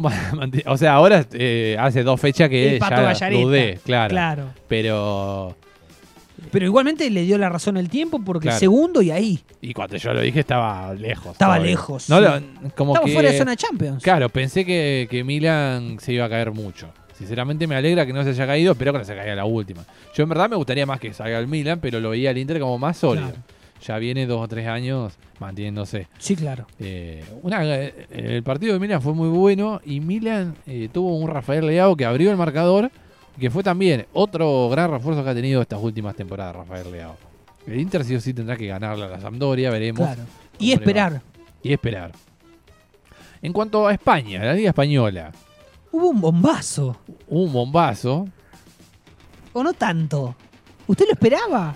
¿A qué se refiere? A ver. A Luis. Ah, yo me imaginé que iba a, ir por ahí. A Eh, Luis. sí, sí, no esperaba tanto. Yo la verdad que no, no esperaba que... Dos años nada más, ¿eh? Claro, había un rum que podía irse. Incluso había Ah, escuchado... no, perdón, perdón. Pe- pe- Usted no esperaba que se vaya. Claro. Ah, no, yo sí esperaba que Sí, se vaya, ¿eh? Yo lo que no esperaba que, que sea tan querido. Claro. Fueron Ah, dos años nada más. Fue poco tiempo. Fue poco tiempo. Eh, muy poco tiempo Fue y una ahora- llegada extraña y es una salida extraña. ¿no? Fue, fue una llegada extraña que yo no sabía si iba a consagrarse, digamos, como goleador del Atlético de Madrid y creo que eh, obviamente se ha ido muy bien porque la gente lo aplaude como un ídolo prácticamente. que sí. Muy querido. Eh, tengo el número acá anotado, 34 goles en 82 partidos. Bien. Muy bien. Es un muy buen 34 número. goles. Decimosexto goleador de la historia de la liga en total. Eh, recordemos que está Messi, obviamente, como primero ahí, pero bueno. Suárez está decimosexto. Muy Con muchísimos años menos, ¿eh? Claro. Eh, por ejemplo, tiene arriba como decimotercero David Villa con 183 y Benzema 217, por ejemplo. Eh, él totaliza 177. Se habla del Aston Villa como posible Ojalá que horizonte. no. Ojalá que no. Que vaya a un club mejor. O que vaya al Ajax, me gustaría. Eh, la verdad. O, o al Liverpool de suplente, no sé. El que estuvo muy bien. No lo yo, veo quiero, igual, ¿no? yo quiero que juegue. Si, Claro, el Liverpool si tiene, ya- si tiene que ser en el Aston y que, que vamos a ver a Suárez todos los partidos jugando, eh, compro. Quiero verlo compró, jugar. a- compró justamente hablando de comprar. Eh, el Aston Villa compró definitivamente a Coutinho en 20 Es millones. cierto. Qué Es regalito, ¿no? El de Barcelona. Se le llega el Dembélé. Es, le, le da el balance resultado negativo Total. fuerte, ¿eh? Pero le viene dando resultados negativos hace bastante al ¿Pero Barça. cuánto habían pagado? Por Dembélé como 120 millones, algo así, y por Coutinho lo mismo. Un Coutinho que va en una 200 y- lenta recuperación, ¿eh? 230 millones de pérdida, un montón. La verdad que la, difícil. La finanza para el Barça se le fue Messi libre. Entre, entre Bartomeu y Laporta no hacemos Es- uno, es un ¿eh? desastre. ¿Qui- ¿Quién, Menos es, uno. ¿Quién es el CEO del Barcelona que está haciendo todo Por esto? favor. Eh, no, ¿qué, qué me iba a decir? Le iba a decir que, viene en lenta recuperación Coutinho. Digo, no ha tenido malos pergaminos en esta estadía en el Aston. Es un gran es un buen jugador. La verdad que no, anduvo en Barça, pero es un buen jugador.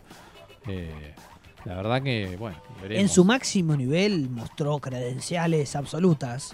Era un jugador que me resultaba una debilidad. Siempre quise que, que, vuelva a su nivel. Temía mucho cuando jugaba en Brasil y Argentina por, Coutinho en su momento. Y todavía temo igualmente, no, es que. Es que si se recupera. Sí. El que, volviendo un cachito a, la Premier por un instante, empieza a vislumbrar una recuperación en Grealish. Empieza a darle algo más al City. Veremos Se le acabó el año casi, pero bueno. Si este no es claro, está medio lejos, ya llegó lejos de la eh, recuperación. pero puede ser, Que, esté vislumbrando una cierta adaptabilidad al City. Un tanto tarde. Un tanto, tanto tarde. No ha rendido como esperábamos que rinda. El City que espera a Haaland. nada más ni nada menos. Hubo una despedida de Haaland ahí, de, varios jugadores. Eh, Schmelzer, por ejemplo, uno de los jugadores históricos del Dortmund. Una gran despedida. Y el que quizás se vaya era Lewandowski. Lewandowski que, creo que anunció que se va. Anunció que es muy difícil que continúe. Claro. O sea, no, confirmó, estuvo un poco... No terminó de confirmarlo. Un poco histérico estuvo. Pero bueno. Viene estando un poco histérico, Robert. La verdad que yo no. Si vos me preguntabas en enero, no pensé que se iba a ir. No, claro. No, parecía que iba a quedarse allí. Por ahora, eh, yo le, traje todos los números. Por ahora, el tercer goleador, el tercer máximo goleador de la historia de la Bundesliga. Ah, la pelotita. Y el segundo en la historia del Bayern. Y el número 12 de la historia del Dortmund. o sea, de los dos más grandes está en la tabla, digamos. Es increíble lo de Robert Lewandowski en la Bundesliga. En de goles es extraordinario. Imagínense que eh, quedó a un par de goles de Jeremy Müller. Y con muchos menos partidos jugados. Claro. Ese es el tema. Eh, veremos, veremos si se va. No sé, la verdad que. ¿Y a dónde se iría? Yo creo que al Barcelona. ¿Al Barça? Sí, yo lo doy firme como candidato para que vaya al Barcelona.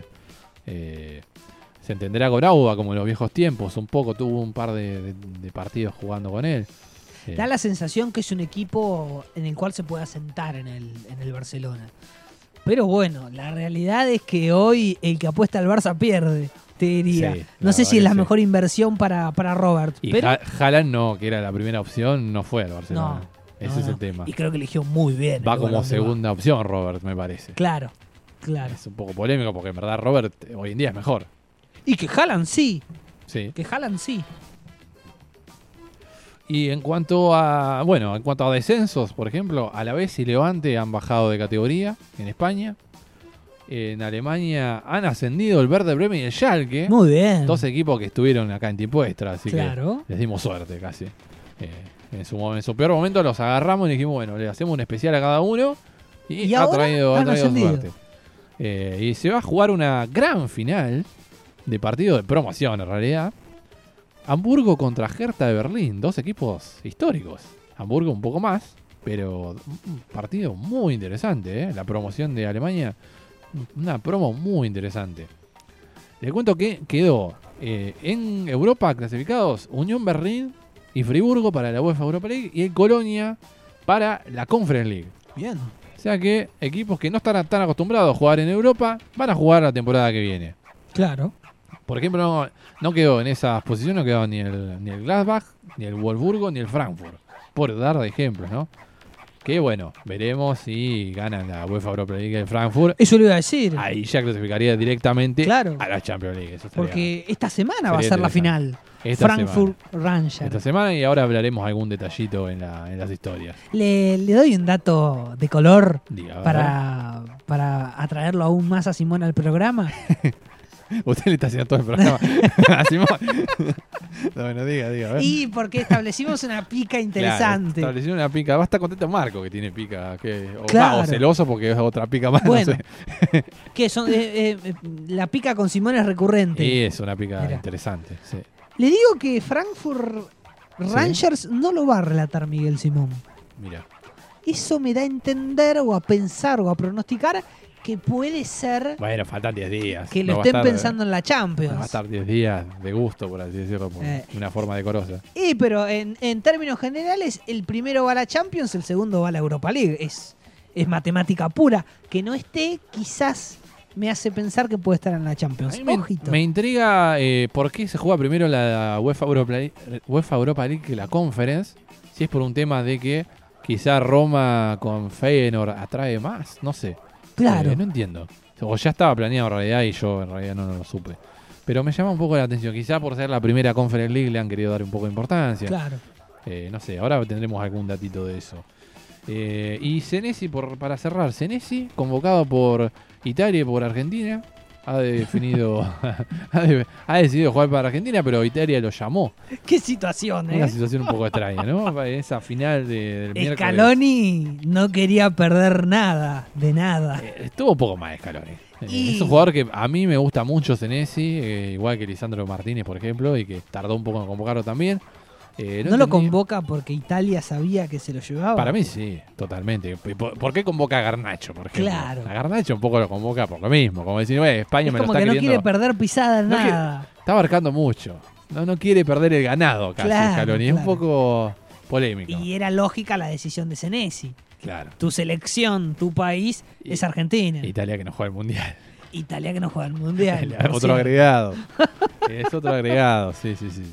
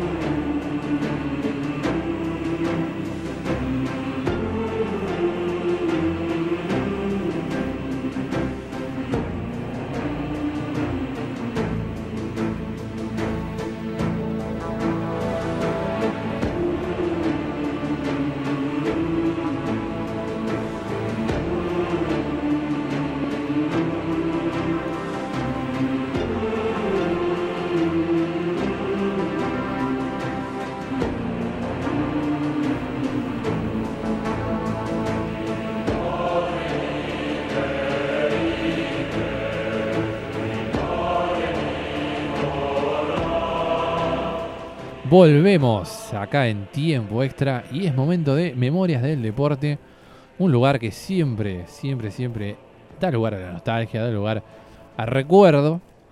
Y justamente, bueno, vamos a ir develando las historias que teníamos preparadas.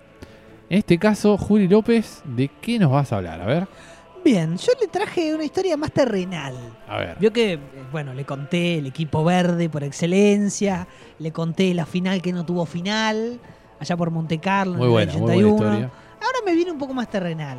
Un poco más terrenal. Te voy a contar eh, de la historia de algunos cracks argentinos que debutaron, pero lo hicieron con derrota.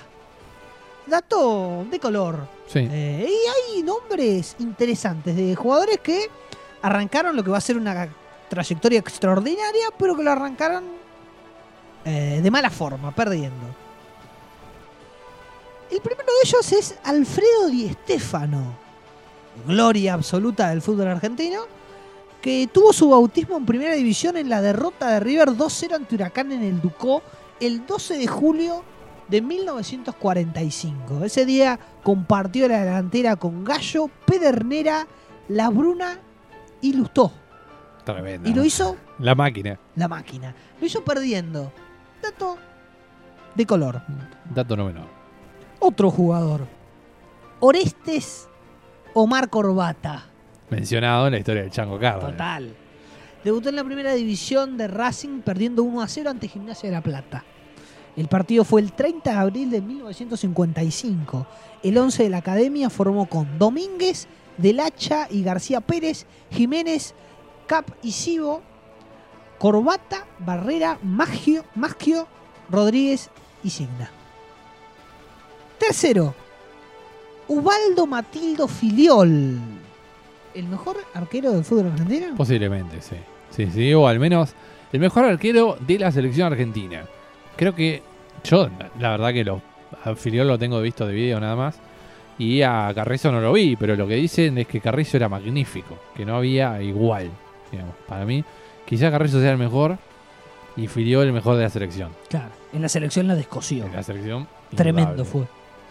Tuve la suerte de, revivir el mundial completo, es decir, de ver todos los partidos de, la selección argentina. En pensé que tuve la suerte de verlo. No, no, no, de, revivirlos, de encontrar los partidos. me iba a vender Y, y, lo de Filiol fue extraordinario. No, yo me acuerdo un partido, eh, perdón que salga un poco, un partido que él atajó de, amistoso de esos partidos de que, van periodistas, que van invitados, que va cualquiera, por así decirlo y él atajó una pelota que atajó a los cincuenta y pico de años que yo digo, esto es una barbaridad. Este es lo que debe haber atajado este tipo. Ahora, su debut estuvo lejos de marcar lo que sería su carrera. Bien. El primero de mayo de 1969, en la bombonera, Quilmes fue goleado 6 a 3 ante Huracán. Campeón del mundo en el 78, se retiró del fútbol el 22 de diciembre de 1990 en el arco de Vélez Arfiel, en una victoria 2 a 1 frente a River en el Monumental. Pero empezó comiéndose 6 goles. ¿Sabe, ¿Sabe qué pasó cuando ese partido, el 1 a 0 de Vélez, le arruinó el torneo a River Plate? Es cierto, tiene razón. Se retiró atajándole un penal a River Plate y le arruinó la chance de salir campeón. El otro jugador, Norberto Osvaldo Alonso. Tremendo, todas las figuras que ha traído. El Beto. Eh, que le decían el Pelé blanco. ¿Sería el, anillo del Capitán Beto? Volvemos a, esa historia. a la historia anterior.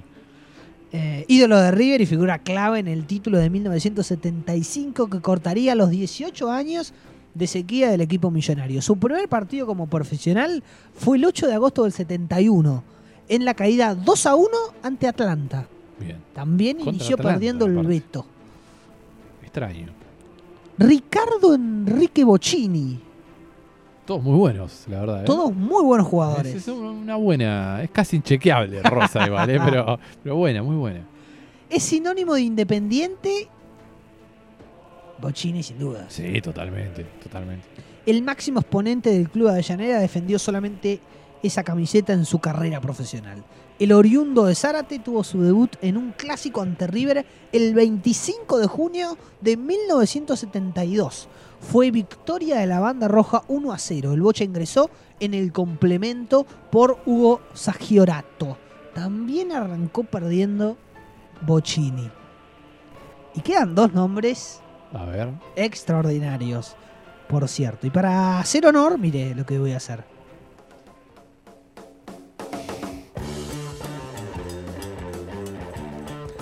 Daniel Alberto Pasarela.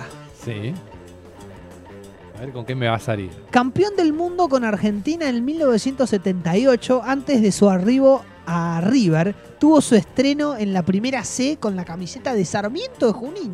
No sé si es muy conocido este dato. No, yo no lo sabía hasta hace muy poco que lo vi en una, en una especie de preguntas y respuestas. Ah, mire. Si no, no lo sabía. El primero de abril de 1973, el Verde perdió 2 a 1 ante Deportivo Riestra. En 1974 fue transferido a River y la historia se repitió. Su primer encuentro fue caída 1 a 0 ante Rosario Central en Arroyito con gol de Mario Alberto Kempes de penal. Pasarela también empezó perdiendo en su debut. Y el último es Diego Armando Maradona. Wow. Para muchos, o para todos debería ser, el mejor jugador de la historia del fútbol. La tarde del 20 de octubre de 1976 será recordada por el debut en primera división de un joven de apenas 15 años de edad. Talleres derrotó 1 a 0 a Argentinos Juniors en el viejo estadio de Juan Agustín García y Boyaca. Pese a la derrota, el Pelusa eh, en la primera pelota le tiró un caño a Juan Domingo Cabrera como no podía ser de otra manera. Pero hasta Diego arrancó perdiendo en su debut. Tremendo, tremendo la verdad. Eh, muy buena historia, muy buena Memorias del Deporte, barra inchequeable que ha traído. No le tenía fe y me terminó gustando más. No, muy bueno, a mí me gustó. A mí la verdad me gustó mucho, y me parece muy interesante, la verdad.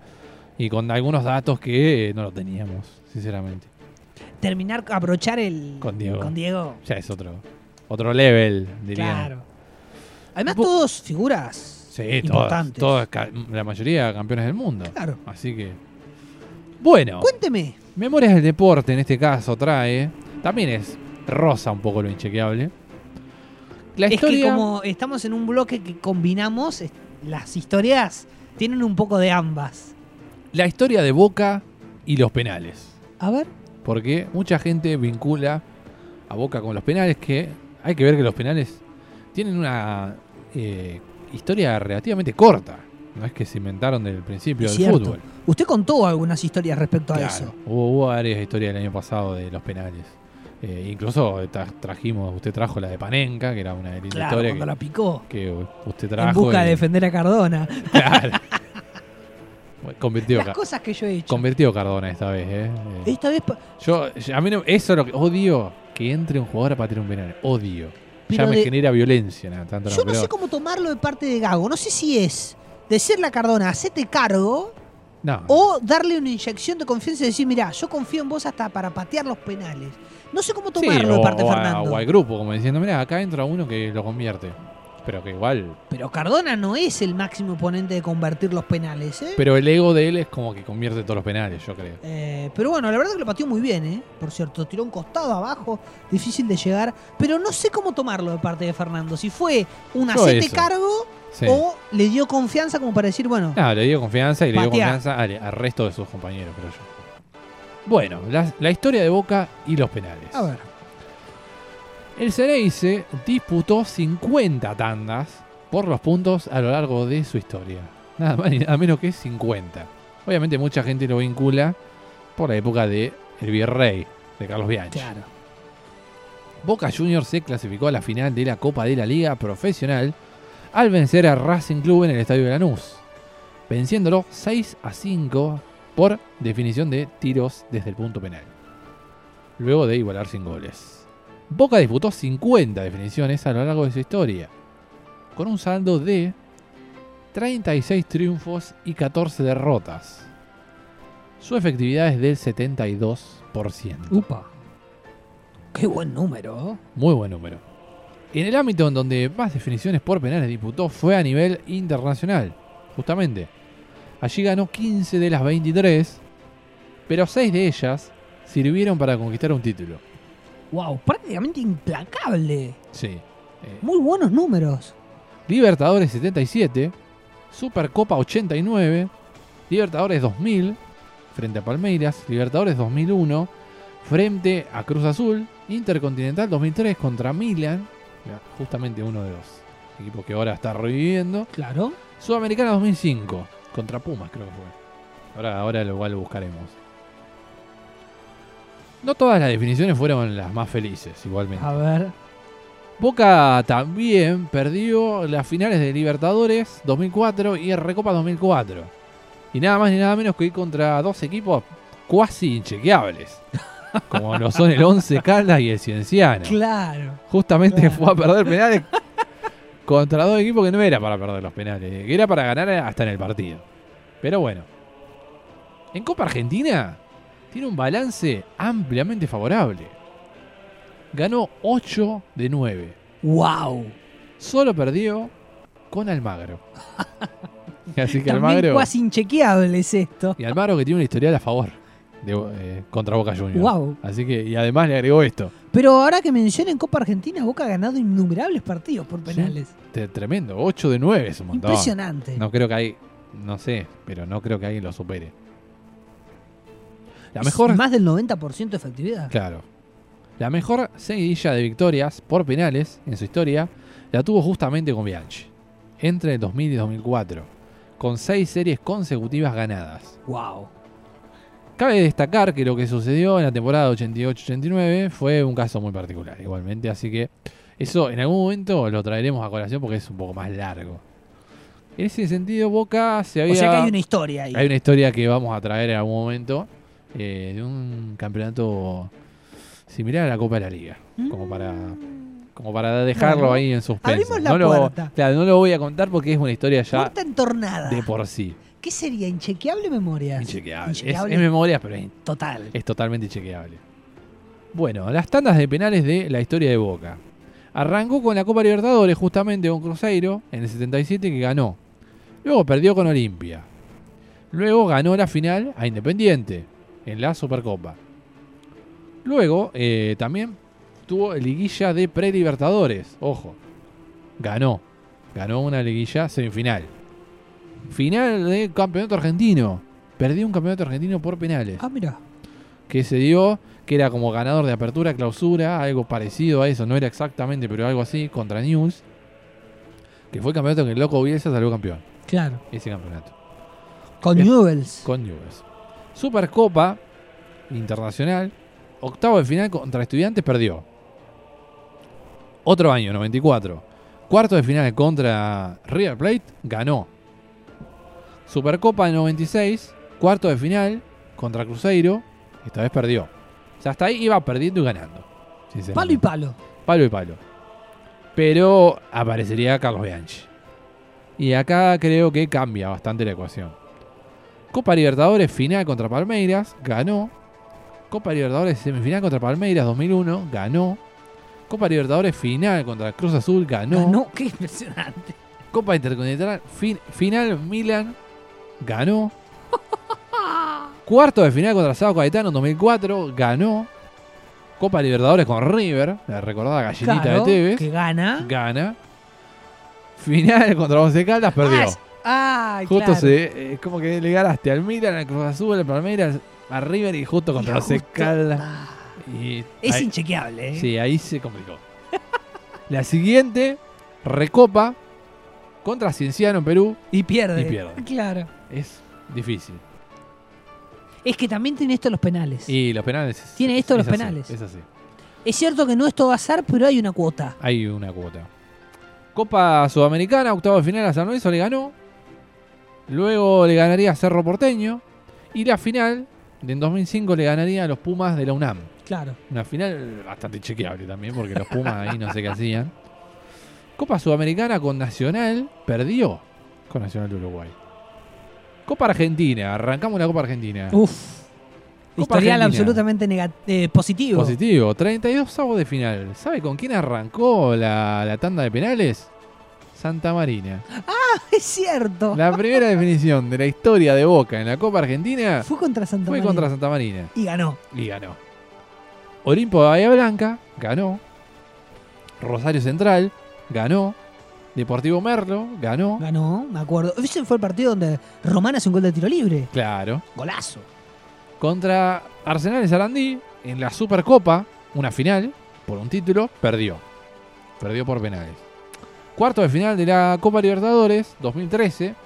0 a 0, recuerdo yo, un partido largo, largo. Perdió con Bianchi de técnico. En el tercer. eh, en la tercera gestión de Bianchi. Claro, exacto. Contra Capiatá de Paraguay, ganó, que había perdido en la bombonera. Es cierto. También, bastante, Capiatá. bastante. Ir a penales con Capiatá, no sé si estaba tan bien ahí. Eh, Nacional, ¿También con Bianchi? Ah, Ah, no. No, no, no. No, me Arroba parece que no. Reina. Claro. Y luego, eh, después de, de una siguiente fase, vendría River. Es cierto, tiene razón. Eh, cuarto de final Nacional de Uruguay, ganó, ganó Boca. Eh, octavo de final contra Lanús, ganó Boca. Final de la Supercopa Argentina, hace relativamente poco, que le ganó a Central. Eh, Copa de la Superliga con, con Vélez, Que le ganó. aquel partido que Vélez dijo, que Mauro Zárate dijo, pasó el equipo grande. ganó. ¿Por qué recuerda eso? Sí, porque me- justo me acordé esa parte. Eh, Almagro, bueno, perdió por primera vez, perdió en la Copa Argentina. Copa Libertadores le ganó al Inter. Copa Diego, Diego Maradona le ganó justamente a Banfield la final Es cierto. por ganó. penales. Que Muchos- Cardona clava un golazo contra Muchos títulos por penales. Por eso que viene esta historia, ¿no? Eh, cuarto de final de la Copa de la Liga contra River, el día del COVID de River. Es cierto. Ganó Boca. Semifinales contra Racing, perdió. En ese caso perdió. Ah, en Contra, aquel 0 a 0, ¿no? claro. En un partido horrendo. Contra Mineiro, perdió el partido que, bueno, Bueno, se armó tole, la historia. el tole-tole. Sí, claro. Pero luego en cadenería, contra River Copa Argentina ganó Boca, contra Patronato ganó Boca, contra Talleres ganó Boca, todo Copa Argentina, o sea, en el mismo torneo, un torneo por penales prácticamente ganó, Bueno, lo mismo central. claro. Y bueno, y la semifinal ahora, este es el partido número 50 Claro. que Boca define por penales, 36 ha ganado el Club Hay que decir que en el, último tiempo eh, le ha ganado eh, Boca River por penales. Ha superado Y al sí, equipo de Gallardo. sí, las últimas... Por penales lo, Nunca, o sea, hubo dos enfrentamientos entre el River de Gallardo contra Boca y los dos ganó. Los ganó Boca. Los dos ganó Boca. Así que bueno, ha pasado este Memorias del Deporte. Que Qué buenos datos. ese, eh, me gustó mucho este dato y lo quería traer porque no tenía tan, tan digamos, en, en, en consideración, eh, así tan fresco en, en Claro. la mente. Así que es una, una gran nota que, que encontré y bueno, me, me gustó, me gustó para traerla. Muy bien.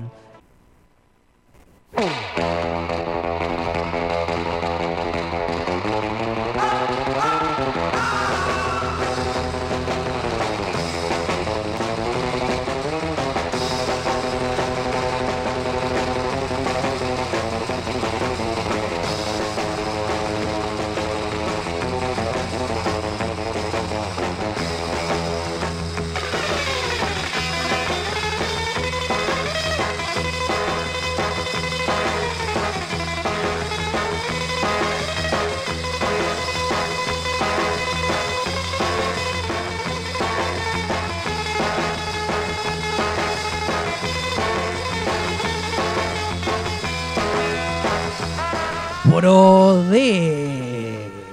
Se viene el Pro de Juli. Se viene el Prode, se acerca el Prode y se vino el Prode, así nomás, se vino ya cuarto de final definidos. Se siente la tensión en el ambiente, además del frío. Además del frío, sí, estamos ahí. La verdad que Tandil está con un clima Eh, fresco, fresco, áspero, fresco. áspero, áspero. Lluvia, frío, difícil. Si le parece, vamos a repasar qué partidos fueron los, Muy bien. eh, justamente los involucrados acá. Y si le parece, repasemos con lo- los resultados que usted también puso, que bueno, eh, usted tiene una sanción de por, por parte de la FIFA. por- Sanción deportiva. por no haber eh, cumplido con su deber cívico y moral de Olvidos. entregar el Pro D más tarde que los participantes, por Claro. ejemplo. Así que bueno, acá ya tiene ahí un menos 3 más o menos. Claro, claro. Complicado así, No, remontar. sí, no. Usted se mete los goles en contra. Está, está. justo, Un desastre. justo el otro día vi un comentario que me causó que, que decía Messi le mete goles al Barça. Bueno, usted medio parecido. Eh, así que los primeros tres partidos no, contab- no contabilicé puntos. Claro. Y usted sí. Y sí, eh, yo jugué, eh, obviamente. Bueno, Rayo Villarreal, eh, yo había puesto que ganaba Villarreal y fue lo que efectivamente pasó. Esta vez ah, no le di, Yo hubiese puesto lo mismo. no le di el voto a Rayo Claro. porque ya está, ya, ya le dimos voto todo el año, ya tampoco Y- vamos a perder punto por perder. 1 a 0. Real Madrid Levante era acá regaló un punto súper obvio. Porque, o sea, mejor dicho, porque no lo completó. Claro, no, porque no lo completé, no por otra Porque era súper obvio, Real Madrid. Eh, nada, 2 a 0 acá. 2 a 0. Qué bien arranqué, por favor. La verdad es extraordinario. Y Tottenham Arsenal, yo eh, tenía que haber puesto Tottenham, puse empate. Para mufar tenía que haber puesto Tottenham, pero no. Puse empate y ganó Tottenham. Así que. 2 a 0. 2 a 0, sí.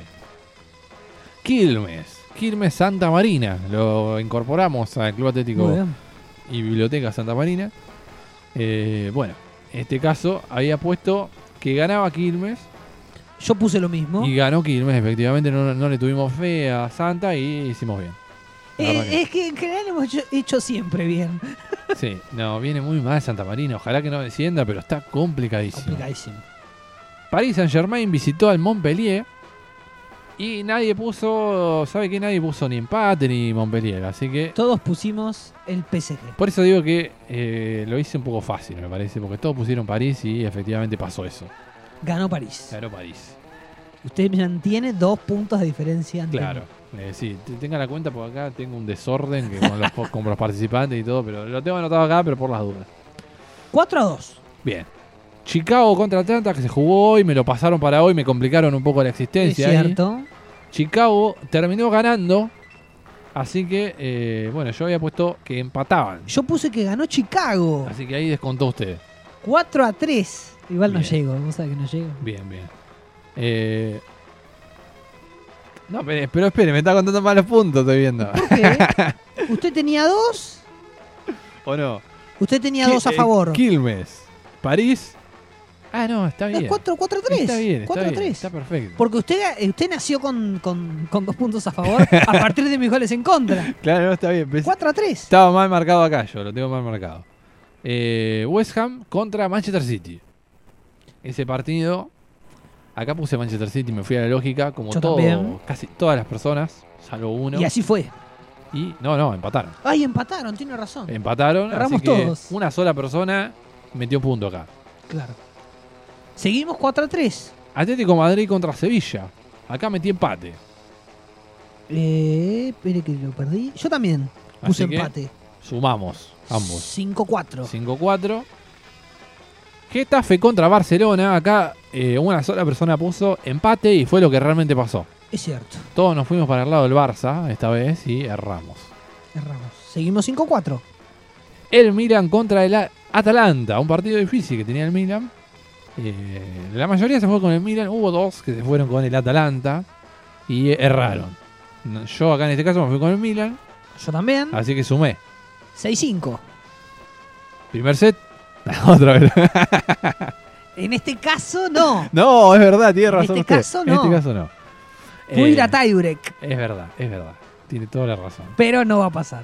Napoli contra Genoa. Aquí fue el piletazo y aquí perdí. Acá el 7-5, ahí está. Claro, y ahí me ganó el, el- el set. Ahí está. Pero más peleado que el anterior. Más peleado, más peleado.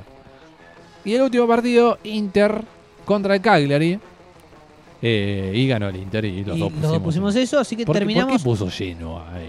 La verdad que piletazo, regaló. Porque regaló, yo, yo sentía que Que podía... por la diferencia que ya usted tiene por lo, lo Claro. que pasó en el primero y en el segundo, si no juego piletazo. Claro, usted se sacó un defensor y puso un delantero. Claro, entiendo, si no juego entiendo. piletazo no va a haber forma de darlo vuelta. Bueno. Y el piletazo que dije, dije es Genoa. Y no pasó. Ocho, ocho puntos he hecho y usted hizo seis. Seis. Bueno, bien, bien. Creo yo, bien. Eh, al final fue bastante decoroso. Bien. Mire si no hubiera hecho goles en contra. Y pero es uh, autoculpese. Y sí. Y No le queda otra. No me queda otra. Porque hubiésemos casi empatado. Hubiésemos diría. empatado probablemente. Eh, pero probablemente. bueno, ¿vieron que es? Bueno, y ahora eh, mañana no, no trate de no. No, hoy a la noche ya errar. voy a completarlo. de- tírele No, no, ahí. Sí, sí, sí, sí. Total. Pero eh, voy a mantener esto de algún piletazo porque si no, no voy a poder dar vuelta al juego. Claro. Entonces, tengo que jugármela y no solamente ir por los clásicos. Tampoco tire todo pilotazo porque No, va a no, perder, no. si no. Son uno No, no. o dos. Si no le empiezo a meter muchos goles y ya, y ya perdí. aprovecho Pero, y, y va el tercero, va el tercero, hago todo. El, le traigo el, el audio de nuevo, ¿eh? Pero uno o dos por PRODE voy a tirar para tratar de descontar. No sé cómo iremos en el total. Uno o dos eh, está, está bien. No, No sé cómo iremos en el total, no sé cuánto necesitaré, Y no se sabe eso. eh, pero... no me lo tire al aire porque no está acá el papel. No, claro, claro, Ah, pero... A ver, pero espere, usted espere. me había sacado una buena diferencia la semana pasada. Sí, sí, nueve. Ah, sí, no, es, es mucha Es diferencia. que- No me acordaba que era es tanto. mucho, sí, 9 a 6, ¿no? No, peor, 9 a 4. No recordaba que era tanta diferencia. Sí, un Pensé que era, no sé, 8-5. No, es que la semana pasada fue un desastre también. Y no me hice goles en contra, No, ¿eh? Aparte, abrí el- fue muy divertido porque abrí el papel y vi el número. No, no, fue un desastre. Por eso, 9 4, 8 a Le fue 6. mejor ahora que, que, que no puso los resultados en los primeros tres que el anterior. La verdad que es eh, risueño. Cosas que pasan. Cosas que pasan. Pero ve que, ve que necesito piletazos. Eh, no sé qué le habrá pasado, le habrán expulsado al arquero en la anterior fecha, no sé. algo, algo habrá pasado. Bueno, voy a dejar este papel que, que usted me hizo sacar porque me voy a confundir. Bueno, no, no, pero lo tengo que agarrar porque tengo acá el. Bueno, póngase de acuerdo. eh, ten- tengo acá el. Las llaves. Muy bien. Eso quería La decir. cuestión es que usted me ganó otra vez. ¿Cómo Gané sabe? la fecha, altura es 8-6. Habitual. Pero bueno, hubo, la verdad, partidos muy parejos en este cuarto de final. Esto es ¿eh? Lo que todos queremos Lo que todos quieren escuchar es justamente esto. Arrancamos por el primero contra el octavo. Bruno Okada contra Joaquín Dualde. Bruno Cada que fue El ganador de la fecha. eh, sí, Había- un rendimiento implacable. Había hecho 8. 8 Es puntos. cierto. Había sido el único que había logrado 8 puntos.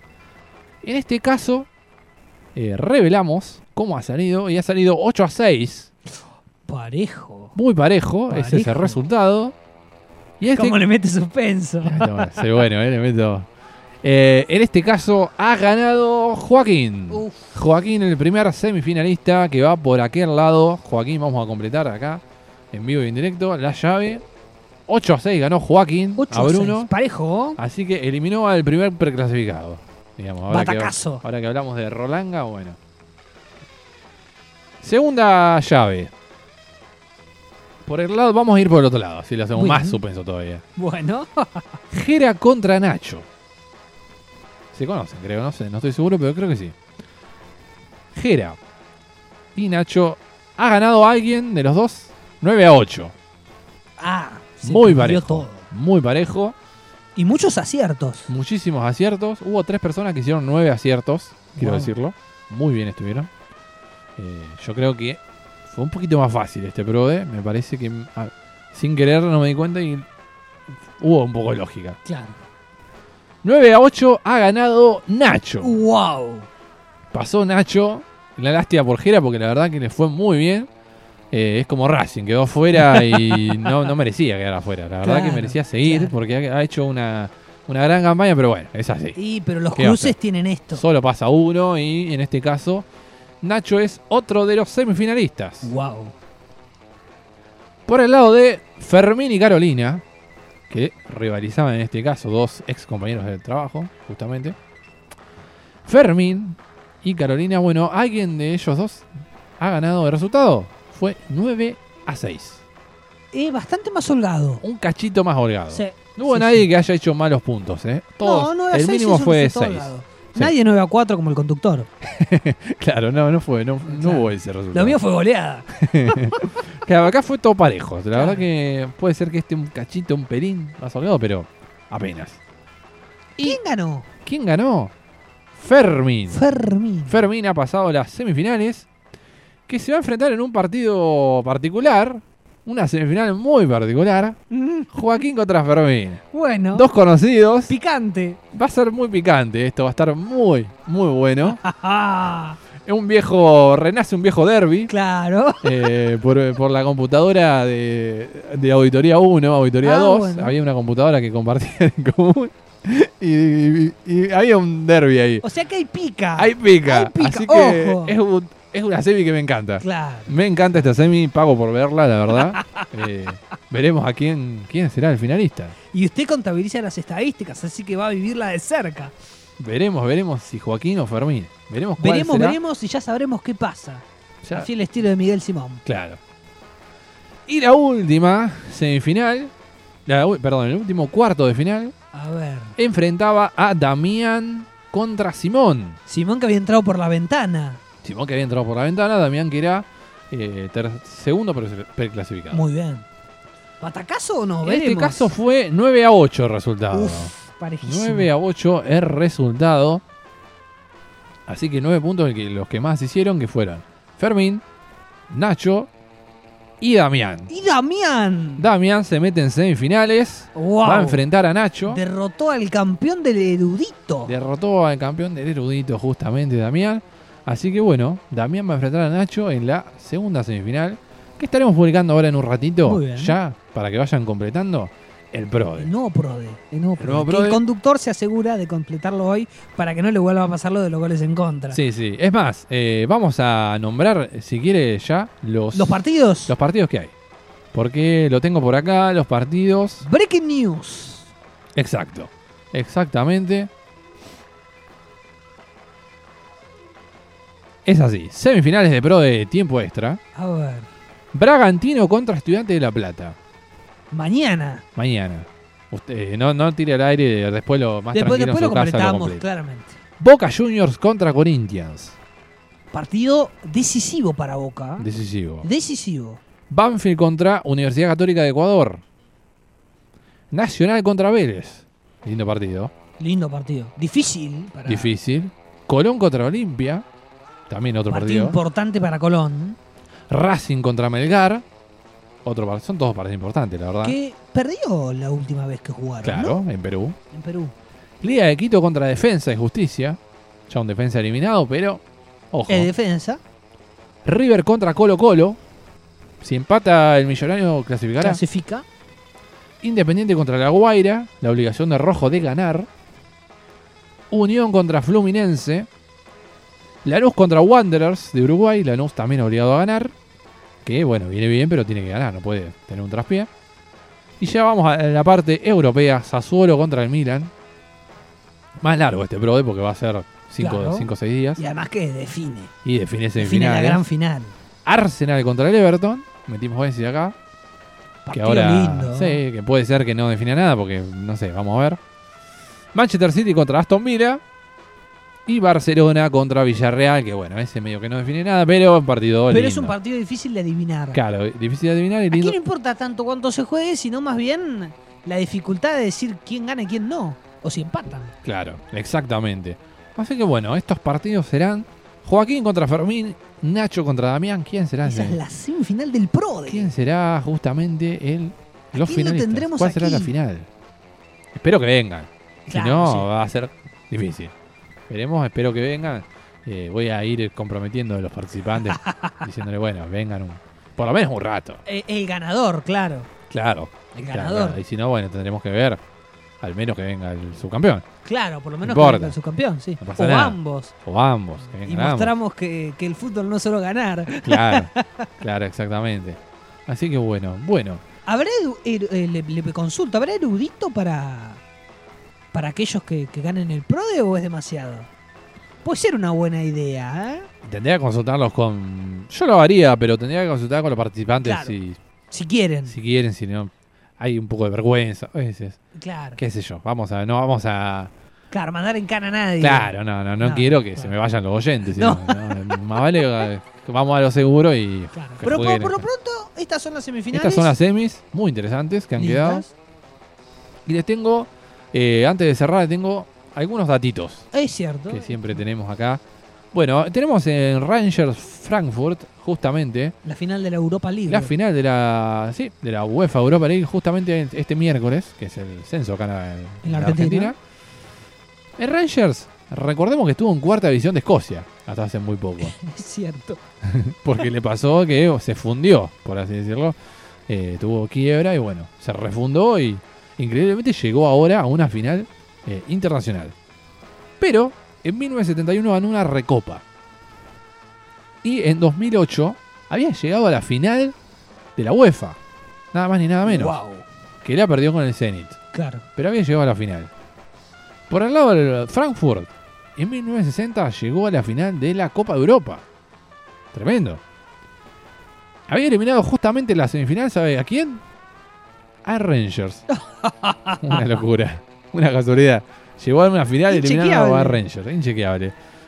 Jugó la final contra Real Madrid, que bueno, le hizo valer Claro. la camiseta y fue victoria del conjunto merengue. En 1980 ganó la UEFA, ganándole la semifinal al Bayern Múnich. Y la final al Gladbach, que venía de eliminar al Stuttgart. O sea, cuatro equipos alemanes en la misma competencia. O sea, los cuatro, los cuatro que participaron en esa Copa UEFA, los, Los cuatro, cuatro llegaron final. a semifinal. Wow. A semifinal. Claro.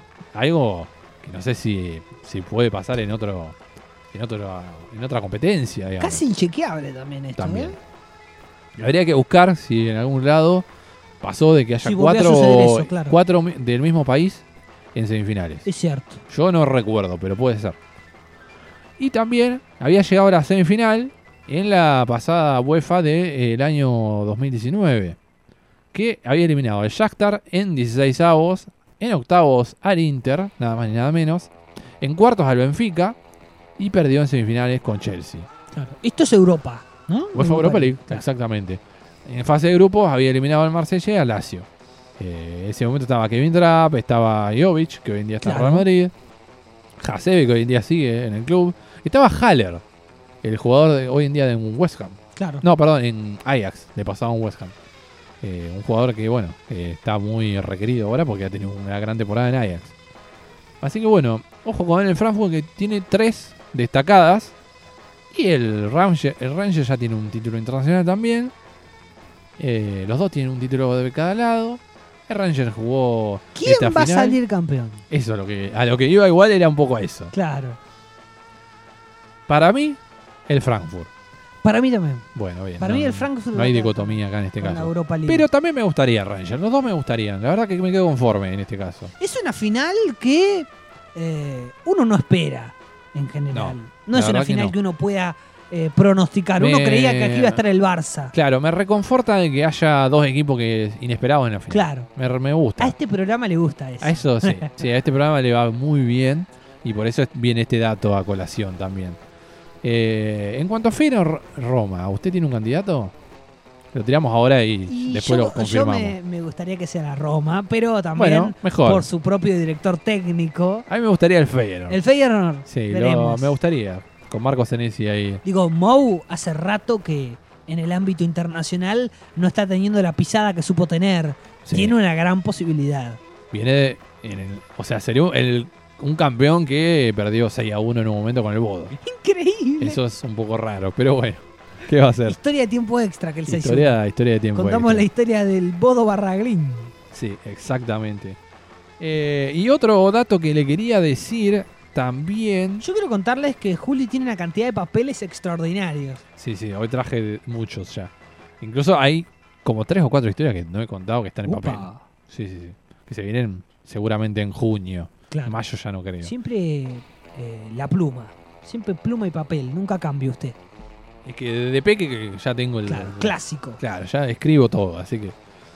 Eh, usted sabe que Nole Djokovic ganó el Master. Ganó el Master. importante victoria para Nole. ¿eh? Importante victoria para él, el, máximo ganador en la historia por ahora de Masters. Y se viene Roland Garros, justamente ahora que ya arrancó Roland Garros. Claro, el preliminar. Arrancó el quali. Claro, la quali. Hay todo un tema con esto, ¿Sabe por qué? Le voy a traer un inchequeable, un mini inchequeable. Feliciano López. No sé si lo tiene tanto. porque es de nombre, por lo menos. Es, más de mi época, podría decirse. Arrancó en 2002 a jugar Roland Garros. En su primer Grand Slam. Ha jugado 79 de manera consecutiva. Hoy en día, Feliciano está jugando, arranca mañana la quali. Le, estamos poniendo mucha presión porque, bueno, se le puede ir el récord y está cada vez más difícil para que se continúe este récord. Ha, tenido alguna que otra invitación para, eh, para zafarla. Para el cuadro principal, pero acá en Rolanga le dijeron, no, no, jugate, jugate la quali. Como Ganate el lugar. Claro, como cualquier mortal. Le mandaron a la quali y su récord. En la número 80. Va a estar complicadísimo, la verdad que va a estar complicadísimo. No por el rival, sino por él mismo. Va a estar complicado, un veterano. Un veterano, claro. 40 años. Pero, jugador que. Eh, ¿Cuántos partidos tiene que ganar de la quali? Tres. Tres, ¿no? Tres, tres partidos. Áspero. Sí, sí. Hoy perdió Kicker, por ejemplo, que tenía la sanción justamente hace cuatro años de Roland Garros por aquella eh, supuesta sospecha de mm, apuestas que se dijo. Bueno, no sé si se cumplió o no. Eh, mañana juega un por ejemplo, por dar un ejemplo, pero bueno, mañana juega Feliciano. Veremos cómo le va a Feliciano, uno de los jugadores, uno de los tenistas que más como que siempre está ahí, bueno, le, tengo un poco de cariño, pero va a ser casi imposible. Veremos en el próximo tiempo extra si, si Feliciano está en primera ronda. Si logró o no. Si llegó a la primera ronda. ¿Qué, ¿A quién ve como candidato de Rolanga? Porque ya veo que, se baja uno de estos tres, o de cuatro o cinco candidatos. Es un Roland Garros extraño. Sí. Es difícil de pronosticar, sinceramente. Sí. Eh, a ver, mi deseo y mi corazón está en Rafa. Bien. Eh, siempre lo va a estar en Rafa por el amor que le tengo a, Nadal. Pero Alcaraz mete miedo. Y Nole también. Y Nole también. Si Nole está activo. Y vuelve Medvedev también. Vuelve Medvedev. Digo, hay cosas ahí que son interesantes. Es un Roland Garros tan extraño como atrapante. Va a ser lindo. Muy atrapante para Va a ser lindo. Así que estaremos pendientes de varios partidos. Espero que los horarios me coincidan para poder seguirlo como a mí me gusta. Usted sabe que que soy consumidor de tenis, me gusta ver los partidos, así que veremos. Pero atrapante, interesante. ¿No, se anima a decir el candidato? Rafa. Rafa. Siempre con Rafa. Yo sabe que me la jugué desde. Sí, desde el arranque. Usted ya tiene Desde el arranque, de cuando era 33 del mundo. El caso Racing de mi parte, su caso Alcaraz. Claro, yo vengo con Carlito que, bueno, va a ser difícil. Pero. Y ganaron un, gran slam. Palabras mayores sería. Y la verdad que sería una locura, sería épico. Pero. Eh, va a ser difícil porque está Rafa. Puede aspirar tranquilamente a segunda semana. Sí, yo creo que cuartos de final está. Tranquilamente puede aspirar a segunda semana. Depende del fixture también, no, todavía no se sabe bien la llave. Claro. Eh, pero sí, sí, la verdad que sí. De, casualidad no tiene la fecha de arranque del Roland Garros, ¿no? Es el lunes que, domingo lunes que viene. Ah, bien. Por eso ya que arranca. Ya eh, hoy arrancó, por ejemplo, Kicker perdió el, la quali y mañana juega Feliciano en la quali. Perfecto. Así que bueno, eh, bueno, este, Hablaremos de Roland Garros en tiempo extra. Siempre tiene un espacio sí, sí, sí, tendrá, tendrá su espacio. Eh, bueno, esto ha dado espacio a todos los Grand Slam. Sí, sí, sí, porque a mí particularmente es un deporte que me interesa, no, no, no lo sé tanto, entre comillas, como el fútbol, pero es un deporte interesante. ¿Se acuerda que en el Wimbledon pasado yo lo postulé a Roger como... Sí, bueno, usted, usted, es muy amoroso, la eh, verdad. Con Roger. Lo merece Roger, no me va a decir que... Bueno, pero una cosa es merecerlo, es como que, no sé... no, se, no se gana con merecimiento. Él este año quiere jugarlo. ¿Lo postulo de vuelta? No, no. No, no, lo está mufando aparte, nada. No, tanto no, pero era difícil. es difícil. Se la jugó mucho. Ya con que juegue. Con que eh, compita ya es un montón. Creo, creo que si Feliciano no llega a clasificar a igual a este, eh, Roger creo que tiene récord de total. Creo que tiene 80 Grand Slam jugados. Wow. Pero no consecutivos como Feliciano. Feliciano tiene ese récord que lo puede seguir aumentando. Ese es el tema. Y obviamente puede seguir aumentando también eh, la cantidad. La cantidad total. Claro, Así que bueno, bueno. Tuvimos esta estadística, este inchequeable casi de Feliciano. Y esto ha sido eh, todo. Este, e, esta previa de lo que es este miércoles, justamente la UEFA Europa League. No vamos a dejar de lado eso. Hemos tenido también Europa, FA Cup, el campeón Liverpool. Una Premier que está todavía ahí en veremos. Un Milan fútbol argentino. que quiere salir campeón. Obviamente la final, la gran el, el tema más atrapante, la gran final. El Tigre si veremos qué, qué, pasa con Tigre, si podrá ganarle a Boca. ¿A Boca o no? ya lo hizo una vez. Ya lo hizo una vez. Veremos si hay una segunda vez. Boca candidato. Yo, yo al menos sigo pensando en eso. No, no lo veo tanto yo a Tigre. le decía en el corte y, lo veo un partido chato. Y puede ser. Lo veo un partido chato. Pero veremos. Veremos qué pasa. Veremos qué pasa. Y bueno, y el PRODE que se definió ya en los cuartos de final. Que es más atrapante que todo lo otro. Y es más atrapante, creo yo que es más atrapante. Eh, y bueno, hay unas semifinales. Repetimos, Joaquín y Fermín. Una gran semifinal. Y la otra también muy buena semifinal de Nacho contra Damián. Veremos quién será el campeón finalmente de este PRODE en formato Copa de la Liga, podría decir, pero un poco más Pero bastante más organizado. Un poco más organizado, me, me animo a decir. Pero bueno, se nos ha ido el tiempo. Se nos ha ido el tiempo. Se nos ha ido este tiempo extra. Ya. Lindo programa. Muy buen programa, creo yo. Casi 40 programas. Muy bien. si no estoy mal de los números. Estamos cerquita, sí, si estamos ahí. Si no es 40, no estamos 38, como. 38, es 39. Claro, 39, 40, por ahí. No, no estamos ¿Llegaremos a, Feliciano? Claro, eso iba a decir. No estamos como los 80 Grand Slam casi de Feliciano, pero bueno. Pero vamos, vamos. Vamos, vamos de a poco. Así que bueno, se nos ha ido el programa. Espero que tengan un buen lunes y un gran arranque de semana. Una semana muy fresca que se viene, parece. Nos reencontraremos el próximo lunes aquí a las 19 y por Magma. Obviamente, nos reencontraremos el próximo lunes, 19 horas, por Magma, como siempre, y nos vamos con el bambino. Siempre, siempre el bambino. Así que bueno, hasta luego.